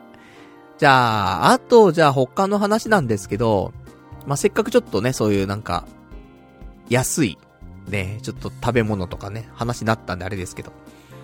俺今週ね、あのー、花丸うどん、行ったんですけど、なんで行ったかっていうと、花丸うどんってなんか、ちょこちょこ定期的に、その、天ぷら定期券っていうのを発売したりするんだよね。これ何かっていうと、あの、約1ヶ月間ぐらい、天ぷらが、一品無料で食べられますよっていう定期券なのよ。で、今回発売された、その、花丸うどんの天ぷら定期券って、えっ、ー、と、400円で買えるんだけど、で400円で買って、えー、効果が、効果っていうか期間が、4月の1日から5月7日まで。で、えっと、うどん、何かしらのうどんになったりとか、カレーとか、そういうなんかその主食的なものを頼むと、一品、好きな、えー、天ぷらが、一品無料になりますよというね、そういう件なの。で、これね、結構すごくて。何がすごいかっていうと、400円じゃん、これ。で、例えば、天ぷらで結構いい値段するのが、エビの天ぷら。花丸うどんだと大エビ天ってのあるんだけど、これ、1個190円すんのよ、天ぷら。これも無料なんだよ。無料っていうかその定期券で食えるのね。だから、変なし、ね2回行ってさ、2回ともさ、天ぷら、ね、エビ天食えばさ、変なし、ね、190円かける2だからさ、380円じゃん。もう定期券の金額なんだよ、それがね。だから、2回行ったら元取れるっていうね。でも、約40日分ぐらい、定期券の効力はあるから、だから、すごい、ね、お得な定期券だなと思って。ね、だからもうちょっとね、あのー、俺も最近すごい太ってきたから、ヘルシーなね、食事も心がけないといけないなと思うから。でもそんな中天ぷら食ってんじゃねえって話もあんだけどね。あんな油っぽいね。と思うけど、でもやっぱそこをね、うどんとね、おうどんとちょっと軽い天ぷらぐらいにお昼することによって、ちょっとね、ダイエットではないですけどもね、食事制限して、っていうのもちょっと考えた方がいいかなーなんて思って。そう、だからなんかね、太りすぎちゃった。本当に。そのなんか食欲がもう抑えらんなくて、なんか日々ね、体重上がってって、今週ね、67.5キロぐらいまで体重上がってきちゃって。このペース危ないなと思って。ね、来週68になっちゃうし、このままだとね。で、春になってさ、夏になってさ、どんどん薄、薄着になってくるじゃない。俺も薄着になれないぐらい今腹出てっから、だ夏、ね、T シャツとかで過ごす前には、ちょっとお腹引っ込めとかないときついなと思って。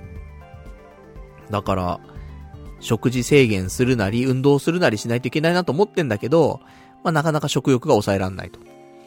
だったら運動するべきじゃないっていうことで、あの、前にさ、ね、あの、えー、いただいてました。この、先週かな？ね、先週あの、えー、スポンサー様にもなっていただいたね、ゴン、ゴンサク様からね、いただきました。ね、あの、お便りで、チョコザップ。ね、ライザップがやっている、ま、チョコザップってね、ちょっと安い毎月ね、お金で、えー、の、ジム通えますよ、みたいな、サービスがあるんだけど、ね、ちょっと、ね、パルさんどうですか？みたいな話もあって。で、俺も前々からちょっとチョコザップ少し気になってたんだけど、まあ、ちょっと入会金が高えと。いうのがあってさ、ちょっと、あのー、どうかなーなんて思ったんだけど、あの、4月、入りまして、4月1日からのキャンペーンで、なんとチョコザップ、入会金無料やってますよ、皆さん。ね、これすごいなと思って、えっとね、これね、まあ、今のところね、あの、ホームページの情報なので、あの、まあ、間違いはないと思うんだけど、ね、ぜひ皆さんそれはあの、あの、自分の目で確かめろなんでね。あの、私はちょっと今ある情報だけお伝えしますけど、えー、チョコザップ。2023年5月15日月曜日まで、入会金、事務手数料、ね、いわゆる初期費用が0円です。まあ、詳しくはね、ちょっとわかんないんですけども、まあ、これを歌ってるってことは、まあ、ここだけは間違いないと。で、今までは、結構したのよ。その、入会金と事務手数料で、5000円だ、7000円だしてたのよ。だから、ちょっとね、高いなと。ね、月2980円。税込み3278円で使い放題なんだけど、でも事務手数料高いよなと思って。入会金高いよなと思って、私はちょっと、あの、入れないっていたわけ。でもさ、なんかお試しでもこれだったら入れるよね。だって月3000しかかかんないんだもんね。結局行かなくなっちゃったって、まあ、しゃあないなっていうような金額だからさ。だから、あの、もし、ね、全国のチョコザップ気になっていた勢の皆さんね、あの、今、入り時です。本当に。5月15日までが無料なんでね、そこの初期費用が。だからいいなと思って。で、俺もさ、職場が新宿なんで、まあ、仕事帰りに行けるチョコザップないかなと思って調べると、新宿の西、西新宿かな？にチョコザップあんのよ。だから、そこ行くのもいいなーなんて思ってたんだけど、あの、前々からちょっと話してるんですけど、もう1ヶ月ぐらいかな、俺あの、右足痛くて、まだ治んないのよ。本当に。あのその、に、右足の筋肉痛みたいなのがずっと治んなくて、で、そっからもう腰も痛いのよ、今ね。そっから派生して腰も痛くて。だから、なんかこの状況でじゃあチョコザップ行って運動できるのかっていうと、正直日常生活も辛いわけ。朝、その職場に行く通勤もしんどいし、仕事中も椅子座ってんのもしんどいしっていう状況でさ、これで運動できるかっていうとちょっときついなと思ってて。だから、チョコザップ、ね、今すごい入るタイミングいいなと思ってんだけど、それがね、ちょっとあって、いや、どうしたもんかのってね、思ってるんだよね。でもやっぱ、ね、食事制限できるかって言うとやっぱ今、食べたいし、いっぱい、いろんなもの。食欲がすごい勝っちゃってるんで、まあ、体動かすしか方法ないんだよなと思うと、まあ、チョコザップ行くのが一番いいのかなと思ってんだけど。だチョコザップ、安いには理由はあって、あってさ。またこれ多分チョコザップ、俺入会するとは思うんだよね。なんだかんだで5月15日まで入会する気はするんだけど、で、問題は多分あって、ね、その時また詳しく喋ると思うんだけど、今は分かってる段階では、ジムなんだけど、シャワーがないのよ。まあ、別にいいんだけどさ、ね。でも、やっぱ汗かいたら汗流したいなって人は、ね、いるわけじゃん。いくらでも。大概がそうだと思うんだよね。で、普通のフィットネスジム行ったら、シャワーだったりとか、それこそ、ちょっとしたお風呂があったりとかもするところもあるじゃない？ジャグジーみたいなさ、あったりするところもあるけど、まず、チョコザップはそういう設備がないのね。シャワーがないと。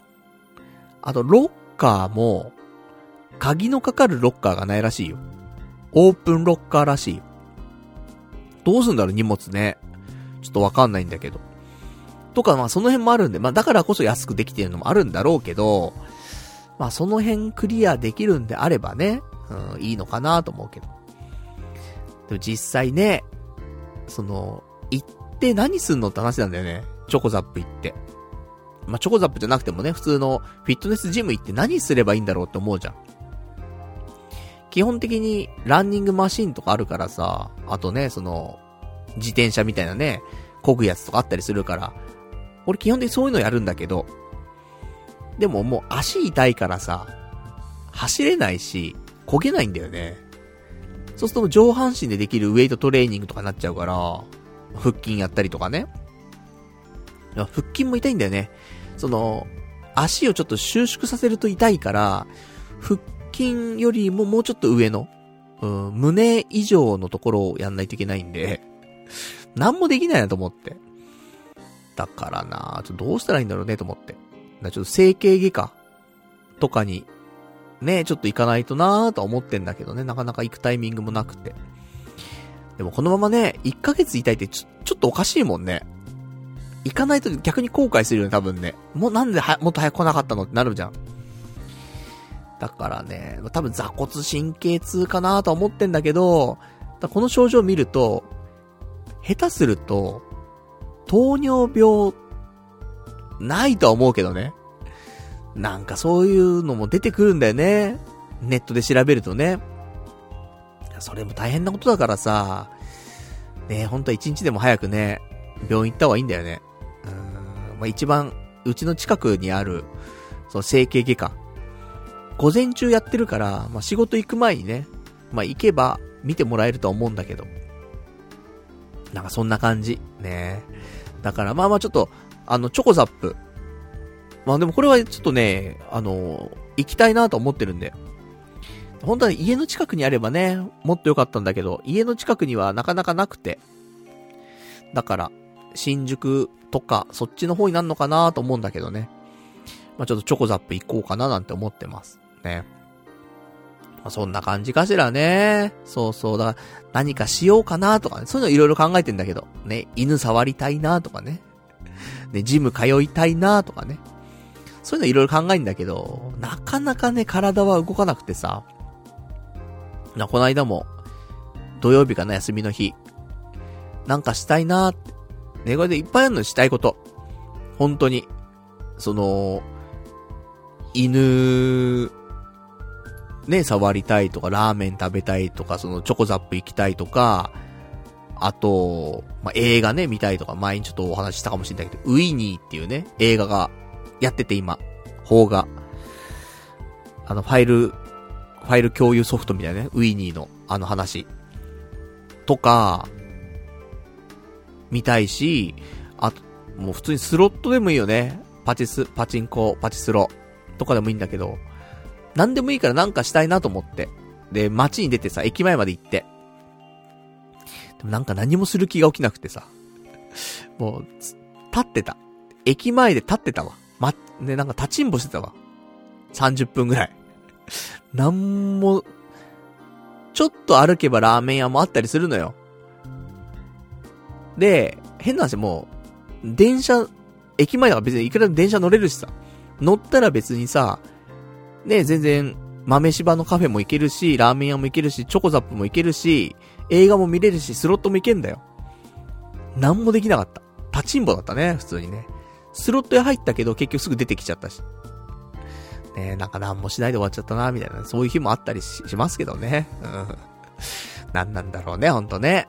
なんかもうちょっと、ね、頑張りたいよね。人生ね、まだまだ、長いからさ、あと40年、あるとしても、元気なね、状態での40年ではないからね。だってもう今の時点でさ、ね、腰痛足痛花粉症だなんだってね、もうボロボロなわけだからさ、年々ね、ボロボロが増えてくわけだからね。だからなんかね、もっと、ここ1年2年をね、大事に生きないといけないなと思うんだけどね。まあ、そんな、ね、ところでございますけどもね。えー、あとじゃあ今週の話。じゃあ、あとこれ。今日の話。ちょっとしていこうか。今日さ、あの、仕事、行ってて。で、あの、お昼休憩行こうと思ったのよ。で、ロッカーの方行ったらさ、あのー、ちょっと、社員さんっていうのかな。ね。か、管理してる人がさ、俺のところ来てさ、内藤さんつって、あのーまあ、次回のね、ちょっと、契約の書類と、その、まあ、今回契約更新したからさ、契約更新の書類と、あとこちらなんですけど、なんか一緒にね、他の封筒あんのよ。で、なんかちょっと紅白みたいな封筒だったのよ。なんだと思って。そしたらなんか、社長報奨っていうやつで、これ社長報奨なんですけど、社長から、つって。で、あのー、なんか、ちょっと金一封出てますと。ね、なんか、頑張ってくれてるんで、つっっていうことでなんか金一封出てるんで、みたいな。で、これはなんか、あの全員に出てるんだか、数人に出てるんだかちょっとわかんないんだけど、まあだからなんか、あの、人によって金額は違ったりするんで、みたいな。あの、あんまり周りには言わないでくださいね、みたいな話で、こっそりもらったの、一応。だもしかしたら、まあ、全員に出てる可能性もあれば、まあ、わしとか、ね、数人に出てるって可能性もあるんだけど、まあ、そんなないかなみんなもらってんのかなわかんないけどね。俺はあの、職場で交流ないんでね。全然わかんないんだけどもね。で、一応、内容としてはね、その中見たの。中に、現金が入ってるわけじゃなくて、おそらく、これ現金入ってないよな。入ってないよな。うん、一応見るけど。入ってない。だから多分次回のお給料に追加されると思うんだけど。一応なんか、新型コロナウイルス感染症のか、えー、感染拡大に伴う、えー、厳しい状況においても、業務遂行にご尽力いただき、いただいたことを称しますと。ということで、えー、金一封、えー、お値段、1万5千円なりと。まあ、ありがたいよね、ほんとね。うん。そんなさ、なんか、ボーナスみたいな感じではないけども、まあ、寸志、ね。うん。1万5千ありがたいね、ほんとね。だって、ねライザップ、ライザップでチョコザップ入れちゃうからね、普通にね。だから、チョコザップ5ヶ月分、ねのお金ですからね、ありがたいなと思って。ね、ラーメン何杯食えるんだって話だからね、1500円のラーメンだってね、10杯食えるからね。とか考えると、ね、柴犬カフェだって行けるし、何でもできるよ。さっき言った、ね、チョコザップ1ヶ月分払って、ラーメン食べて、柴犬カフェ行って、で、映画見て、余っちゃう、まだ。ねえだからもうありがたいなと思って。で、そんなわけでね、ちょっと今日は、ちょっとお金をね、少しいただいたんで、まあ、気持ちがね、少し楽なね、そんな気持ちでございますけどもね、まあ、そんなことありました。ね。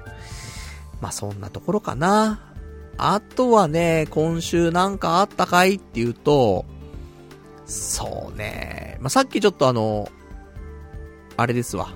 前説、ね、雑談、ね、放送前にしてた中で、いろいろ、ちょっと話して、まあ、気づいたこととかもあったんだけど、あの、実は、この童貞ネット。ね、童貞ネットってまあ、ラジオね、こうやってやる前は、普通の日記とかをね、あの、公開しているサイトだったのね。まあ、よく言えばテキスト系サイト。よく言わないとただ日記系サイトなんだけど。で、ずっとやってたんだけど。で、この童貞ネットって、あの、ドメインがあるわけですよ。ね、www. 童貞 .net みたいなね、ちゃんとしたドメインがあるんだけど、このドメイン取ったのがですね、えー、実はもう、21年前っていう。すげえなと思って。えっとね、童貞ネットはですね、こちら、出るかな？確か、えー、2000、これいつなんだろうな？よいしょ。えー、2002年の4月30日にドメイン取ってるんで、もう、あと、ね、えー、今月末で、21年目らしいよ。だ去年が20年っていうね、結構、あの、記念すべき年だったね、実はね。でも怖いよね。今だって俺42だからさ、21年ってさ、半分じゃん。人生の半分を、童貞ネットと共に生きてんだよ。なかなかないよね。人生の半分、なんかや、やってることってさ、続けてることってなかなかないじゃん。ね、まあラジオもね、もう今年15年目だし、ね、ドメイン取ってから21年目だからさ、なんか長い、長いけどね、なんかね。何やってんだと思うけど。まあね、まあこれドメイン取ったのがね、運の月かなと思うよね。うん本当に。取っちゃったからにはなんかしたいってね、ことでね、ずっと続いてますけどもね。いや、ほんと長いなと思って。まあ、そんなね、ちょっとことに、今週ちょっと気づいたりとか。あとなんだろうね。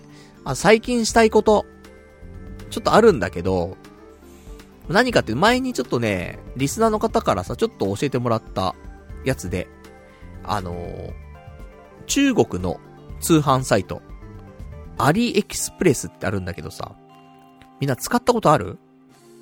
俺はなくて、たまになんか欲しいものを調べた時に、アリエクスプレスって出てきたりとかして、なんかうさんくせーと思って。ね安いんだけどうさんくせーと思って、まあ、使ったことなかったんだけど。で、ここはでも、あの、中国のさ、アリババって、ね、でかいあの、ショッピングのサイトっていうのかな、が運営している、まあ、言ったら中国のアマゾンみたいな、ところがアリエクスプレスらしいんだけど、で、俺がちょっと欲しいと思っている商品があるんだけど、アマゾンとかで買うとね、結構高いのよ。その、お、品物自体の金額が1000円ぐらいするのと、さらに送料1000円ぐらい取ってくんのよ。その商品。で、意外と探しても、それに変わる品物なくて、高えなと思って。送料なければね、1000円とか全然いいんだけど、なんか送料で1000円取られるの尺だなと思って、もう変えてないんだよね、その商品。なんだけど、アリエクスプレスを使うと、あの、まあ、送料はね、無料だったりするのもあるし、ものによっては、それが600円ぐらいで買えたりするのよ。だから、アマゾンで買ったら2000円ぐらいね、合計でしちゃうところが、アリエクスプレスで買ったら600円ぐらい買えると。これ、欲しいじゃん。ね、ちょっと思ったりするんだけど。ただ、ま中国のサイトだから、届くまでに、ヶ月とか3ヶ月かかったりする時もあるらしいのよ。なので、まあ別に、急を要するものでなければね、いつ届いてもいいやってものだったらね、うん、だからアリエクスプレスでいいんだろうななんて思ったりするんだけど、ただ俺ここで、ちょっとやりたいことはね、その商品買うことじゃなくて、いや普通にさ、アマゾンで買ったら2000円なわけじゃん。ね、しかもあんまりなんかその代用品もないような品物でさ、出てなくて。で、まあまあ、ね、2000円だよ。でも、ね、アリエクスプレスで買ったら600円ぐらいで買えると。で別に俺欲しいのは1個欲しいだけでさ、あの別にそれ以上はいらないんだけど、でも例えばさ、100個買うじゃん。で、1個自分で使うじゃん。で、99個、アマゾンで売るとすんじゃん。で、ね、1個2000円とかで売ってるものだからさ、1500円ぐらい売るとすんじゃん。ねえ、ちょっと、副業じゃないけどね。まあ昔俺も通販の仕事やってたこともあるからさ。なんか、ねそういうことも、ちょっと今年、してもいいかなと思って。うん。なんかその、ね、プレステ5を買ってきてさ、転売するっていうような感じじゃなくて、もう少しだから、まあ、仕入れ？うん。ちゃんと仕入れをして、販売するみたいな。ようなこともね、なんか、昔はさ、と、問屋みたいな人、ところからさ、安く買って、で、販売するみたいなことが、まあ、あったわけなんだけど、今こうやってね、中国のね、普通のサイトからさ、ちょっと時間かかるかもしんないけど、大量に仕入れたりとかして、それでね、アマゾンで売ったりとかもできるようですから、だからなんか、ちょっとやってみるのもね、おもろいかななんて思って、たまに、あの、アリエクスプレスでね、この辺の商品いいななんて思ったのをね、お気に入り入れて、いつかね、やろうかなとかね、思ったりしてんだけど。ね、なんか、やってみないとね、ちょっとわかんなかったりするのもあるから、変にさ、なんか、ね、仮想通貨買ったりとかさ、ね、そういうのするんだったらさ、まあ、こっちの方がね、ね、株買ったりするのももちろんいいと思うんだけど、でもなんか、物買って物売る。まあ、一番シンプルな商売って考えるとさ、まあ、これに手出すのもね、全然おもろいかなと思って。だからた、ただね、やっぱ、在庫を持つっていうことがね、まあ、リスクではあるけど、まあ、1個ね、例えば600円ぐらいの今さ、欲しいなと思ってる品物。1個600円ぐらいするから、100個頼むと、6万円しちゃうんだよね。6万円するし、多分、ちょっと調べると、1万円以上ぐらいの品物を仕入れると、途中で関税がかかるらしいんだよね。いくらかかるか知らないけど。で、それ1万円っていうことがちょっと、あの一つの、なんか基準になってるっぽいんで、もう6万円の商品はさすがに関税かかるじゃん。とか、で、アマゾンでじゃあ売ろうってなったら、手数料取られたりとかね。いろいろあるからさ、だ結果どんぐらい利益出るのかわかんないんだけど、なんかね、だ6万円ぐらいの投資で、いくらバックがあるのか。ねちょっと、おもろそうかなと思ったりするけどね。うん。とか、ね、そんなんしたいな、今年な、ちょっとね。うん。なんて思ってます。ね。まあ、コツコツね、なんか、で、アマゾンだとさ、ね、普通のなんか、ヤフオクとかさ、メルカリとかだとさ、売れましたつったらさ、自分でね、あのー、品物をね、なんか、準備してさ、で、ね、プチプチ巻いたりとかして、で、コンビニ持ってってみたいな。ね、発送してとかあるけど。1個2個だったらいいけどさ、ね、それこそ100個とかだったらさ、もうやってらんないじゃん。日常ね、生活しながらさ。でも、アマゾンの倉庫に、品物を預けちゃえば、向こうが発送してくれたりすんのよ。もちろん手数料かかるしね、送料もかかるけどね。とかもあるから、まあ、ある程度自動化ができるんでね、まあなんかその辺も今年ね、ちょっとおもろそうだなと思って。これもやってこなかったけどね。なんか、またちょっと、そういうのもね、やれたらおもろいなーなんて思ってんだよね。うん。だいい機会かなと思って。アリエクスプレスを使うね。うん。なんて思ってます。そんなんだったりとか。あとちょっとやりたいのはね、あるかなまあ、この間ちょっと金曜日かな金曜日の生配信した時にちょっと出た話題ですけど、あの、駄菓子。ね、最近駄菓子とかね、私いろいろ食べたりしてるんですけど、駄菓子絡めたビジネスできねえか、ついう話がちょっと出てきてさ。で、JK 駄菓子バーなんていいんじゃねえかみたいな話があって。ねもうこれでも言ったらなもうやっちゃう人いると思うんだけど、秋葉原あたりでね、で駄菓子バーってなるわけ。ね。で、JK リフレとかあるじゃん。とかね、なんかいろいろあると思うんだけど、あとメイド喫茶とかあると思うんだけど、その辺のいいとこ取りした JK 駄菓子バー。これ強いと思うんだよね。これやりたいなと思って。で、これの何が一番いいかっていうと、その、JK、まあ、JK じゃなくても JD とかでもいいんだけど、結局、あの、共通の話題ができるんだよね。若い子と。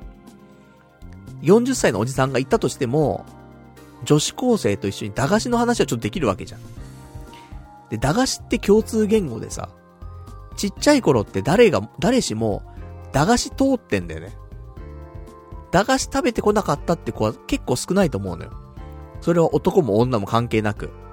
だから、今の若い子、もちろん駄菓子の種類とか違うかもしれない。新しい駄菓子食ってるかもしれないけど、でも駄菓子は通ってるから、だからなんか、共通の駄菓子もあれば、お互い知らない駄菓子もあったりとかして、なんか、駄菓子トークっていうだけでも、少し一つ話題ができるかなと思うんだよね。だからね、なんか変にメイド喫茶とかっていうよりも、全然、なんかいいかなって思うし。うん。JK 駄菓子バー。ねえ。やりたいよね。ビジネスプランね。だから、もうそれこそクラウドファンディングでね、あの、JK 駄菓子バーやり、やりたいです、つって。で、ねなんか目標金額ね、まあ、500万みたいなやってさ、達成したらね、お店出してさ、で、出資っていうかね、参加してくれた人はさ、なんか、ね、うまい棒一本プレゼントみたいな感じでしょ？ね出、出資1万円してんのに、バ、バッグが10円みたいな。なっちゃうけど。まあ、普通にね、なんか、あのー、飲み放題とかね、バーだからね、お酒も飲めるからさ。何回飲み放題券とかね、まあそういうのつければいいわけだから、原価とね、同じ。先にお金をもらうってだけだからさ、クラウドファンディングね。って考えればさ、そういうのでね、ちょっと出資募ったりもできるかなと思うしさ、なんか、やりたいよね。っていうかだって、俺が今、この仕事ね、しててさ、まあ、未来ないわけ。何の未来もないわけよ。だからこそ、ね、毎日絶望してるし、ね、幸せを感じてないんかもしんないけど。で、こっから何かしようってなったら、まあね、どっか、正社員でどっか勤めるとか。あとはやっぱり自分で何かするしかなくてさ。そんな時やっぱり、ね、さっき言ったような、ね、なんか、アリエクスプレスでね、品物仕入れて、アマゾンで売るとか、ね、JK 駄菓子バーやるとか。ね、なんかそういうことをしない限りね、なんかもう、ないじゃん。未来が。って考えるとね、なんかしたいなと思うけど。でもなこのなこのジャストアイデア、ね。JK 駄菓子バー。これ、誰かにやられちゃうかな？うん、こんだけ喋っちゃったら。もしくは、行動力のある人。パルさん、JK 駄菓子バー一緒にやりませんか？ね。でも良くないんだよな。共同経営ほどな、怖いもんないからな。うん、絶対揉めるからな。分かってはいるけど。うん、JK 駄菓子バーな、ちょっとやりたいなと思って。ね、昔ね、俺、あの、カレーとコーヒーの店やりたいとかね、沖縄でやりたいとか言ってましたけど。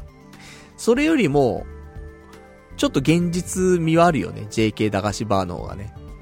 ただ、女の子を雇わないといけないっていうのはね、怖いよね。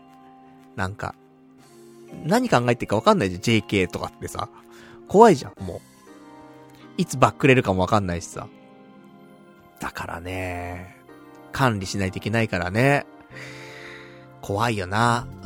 JK は管理できんよな、やっぱな。考えてみれば。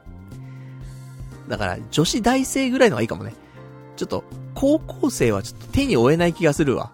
うん。だから、JD、女子大生駄菓子バー。これもまたいいね。うん。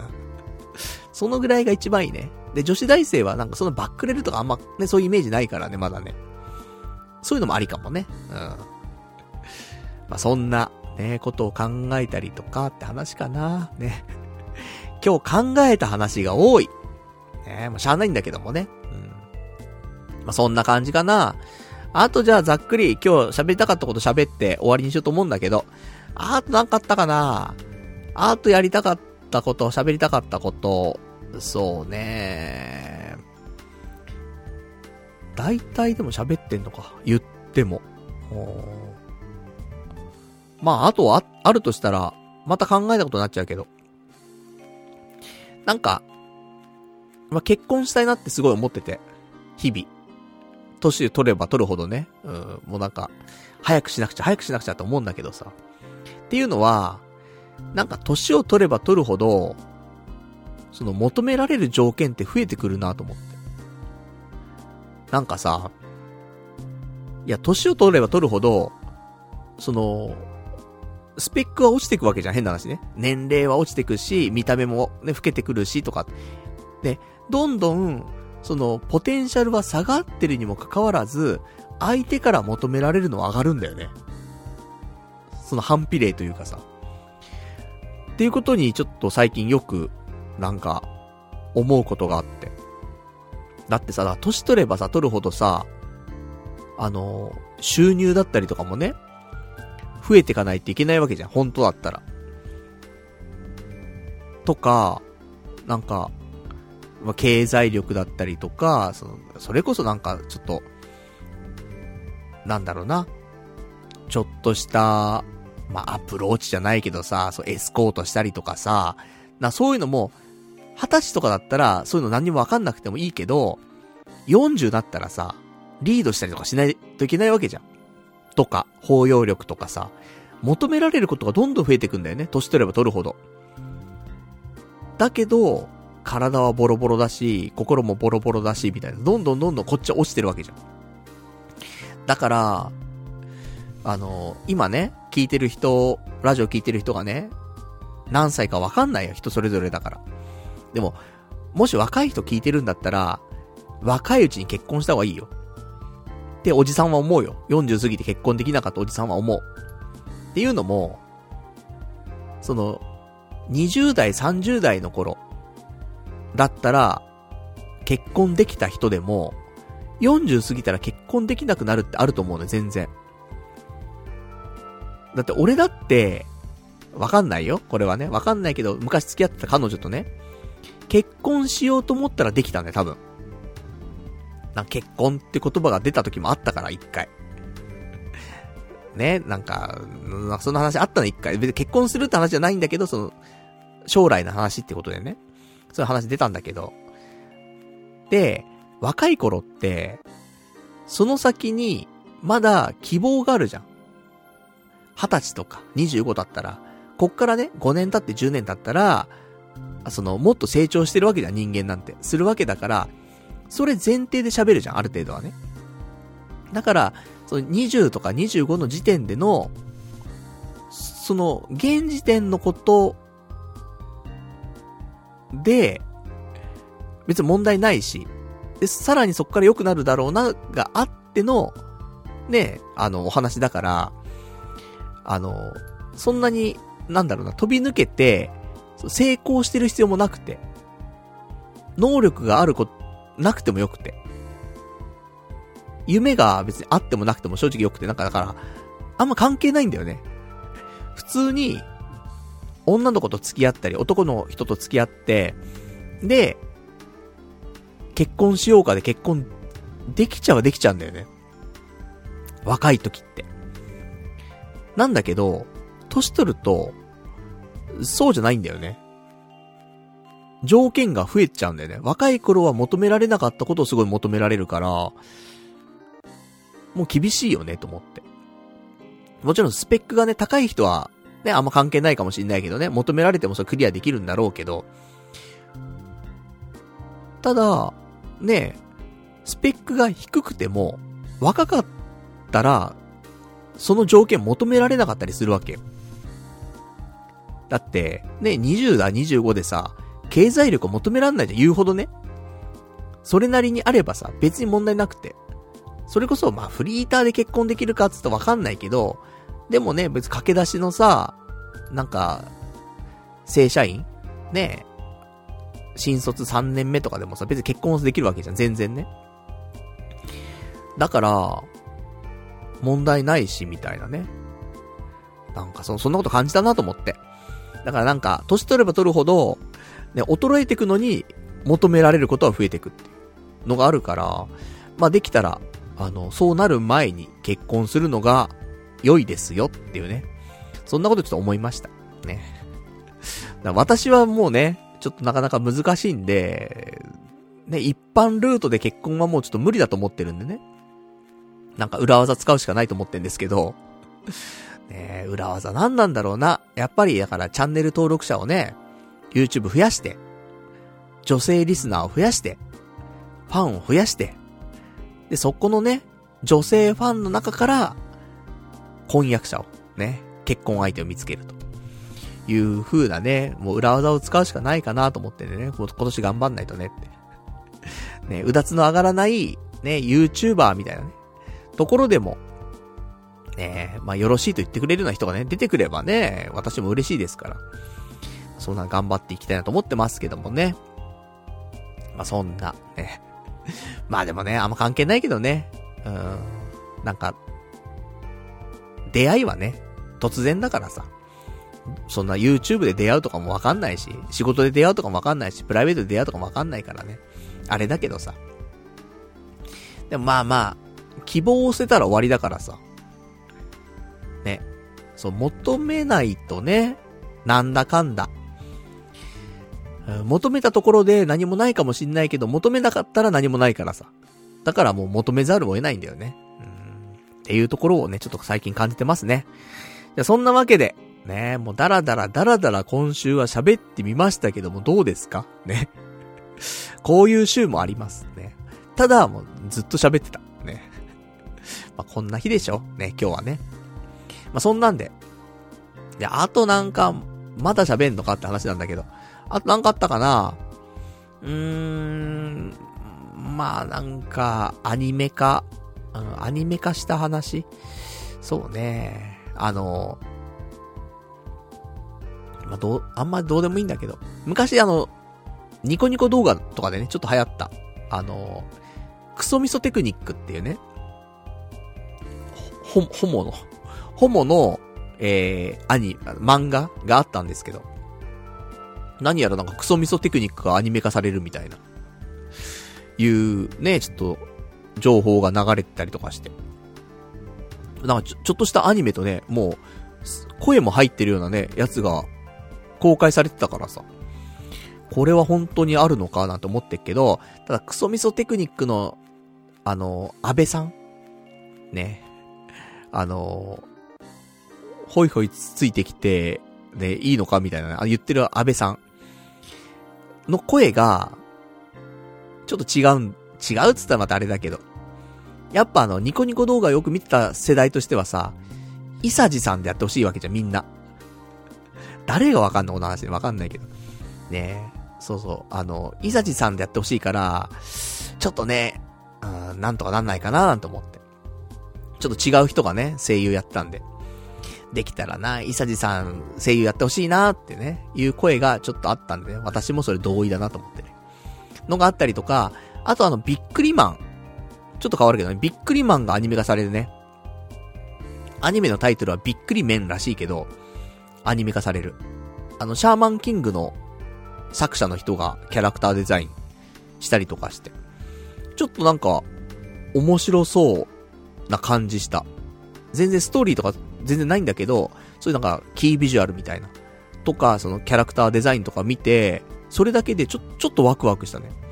なんか面白いビックリマンのアニメっていうのが、なんか見れそうだなと思って。ちょっとワクワクするね。なんて話。まあね、もう4月になったからさ、新しいアニメもね、いろいろ始まってきてるんでね。まあその辺もね、また見ていかないといけないなと思うけどもね。なんか、徐々にね、こういう、まあ、新しいアニメの話とかも出てきたからね。まあ、要チェックかなって思いますけどもね。いや、ほんと。ね、また、今週、来週、再来週ぐらいでね、新しい4月のアニメとかもね、見ていきたいと思いますから、また見たらね、うん、ちょっとファーストインプレッションをね、皆さんにちょっとお伝えして。正直ね、あのー、前回の2023年冬アニメ、あんま、なかったね。いい作品がね。うん。バリバリ面白かったよってなかったんだけど。だからこそ、この春にはね、ちょっと期待したいと思ってますからね。また色々見てね、ご紹介できたらなと思っております。じゃ、そんなわけで、ね、えー、今日この辺で終わりにしたいと思うんですけど、えー、来週は、えー、4月の10日の、え、月曜日、また22時からね、え、やっていきたいと思いますんで、よろしければね、YouTube、ね、えー、の方で生放送してますからね、まあ、チャンネル登録もね、ぜひお願いしたいなというところでございます。っていう感じかしらね。もう4月もなっちゃってね。早いよね。もう3月を、3ヶ月終わっちゃったからさ、まあ、こっから頑張んないとね、ほんと。気づけば、ね、年末なっちゃうからね。本当に、年々、早いからな、年取る、年取るってか、時間が過ぎるのがね。だからま、夏、ね、夏ぐらいまでにね、なんかいろんなことを、ちょっと一つね、まあ、形にするって言ったらまたあれだけど、やっぱりもうちょっとね、あの、できること、あると思うんでね、今年は、やっていきたいなと思ってて。まあ、できれば本当にね、まあ、YouTube だね、ほんとね。やんないといけないし、あと、あれなのよ。今年、あの、FM ラジオ、地上波、あの、一回出ることになってるんでね、あの、ふるさと納税で買ったね、あの、ラジオ出演権があるからさ、それ、11月ぐらいには出たいと思ってんのよ。なんもなければ誕生日には出たいのね。だから、あのー、それまでにさ、何かしらちょっと成果じゃないけど、例えば YouTube のね、チャンネル登録者が、今900人ですとかね。あと100人で1000人になるんで、ぜひ皆さん YouTube チャンネル登録してくださいねとかさ。なんか言えたらいいじゃん。ラジオ出てさ。宣伝みたいな感じ。でもそこにも至ってなかったらラジオ出てもさ、今なんか300人なんですとかになっちゃうじゃん。な、なんじゃそれなるからさ。ねそろそろ1000人とか、そろそろ2000人とか3000人とか、そういうのが言えるタイミングでラジオ出たいなと思ってるんで、ね、それまでにもちょっと頑張んないといけないなともあるしね。なんかいろいろ、ね、頑張んなくちゃいけないんだよな。うん、頑張ろう頑張ろう。つうわけで、ねうん、いつも頑張ってんだけどな、意外とな。なかなか、ね。そんなわけで、まあ今年もね、うん、まあ、気合入れて、ね、残り、8ヶ月、ね、ちょっと突っ走っていきたいと思いますんでね。まあよろしければ、ね、また、ね、来週もね、聞いていただけたら嬉しいなというところでございます。じゃあ、なんか、なんか、だらだら喋ってもね、まあ、永久に喋ってしまうので、この辺で終わりにしたいと思いますんでね。えー、まあ、今日もね、長いお時間ご視聴いただきましてありがとうございました。それではまた来週お会いいたしましょう。さようなら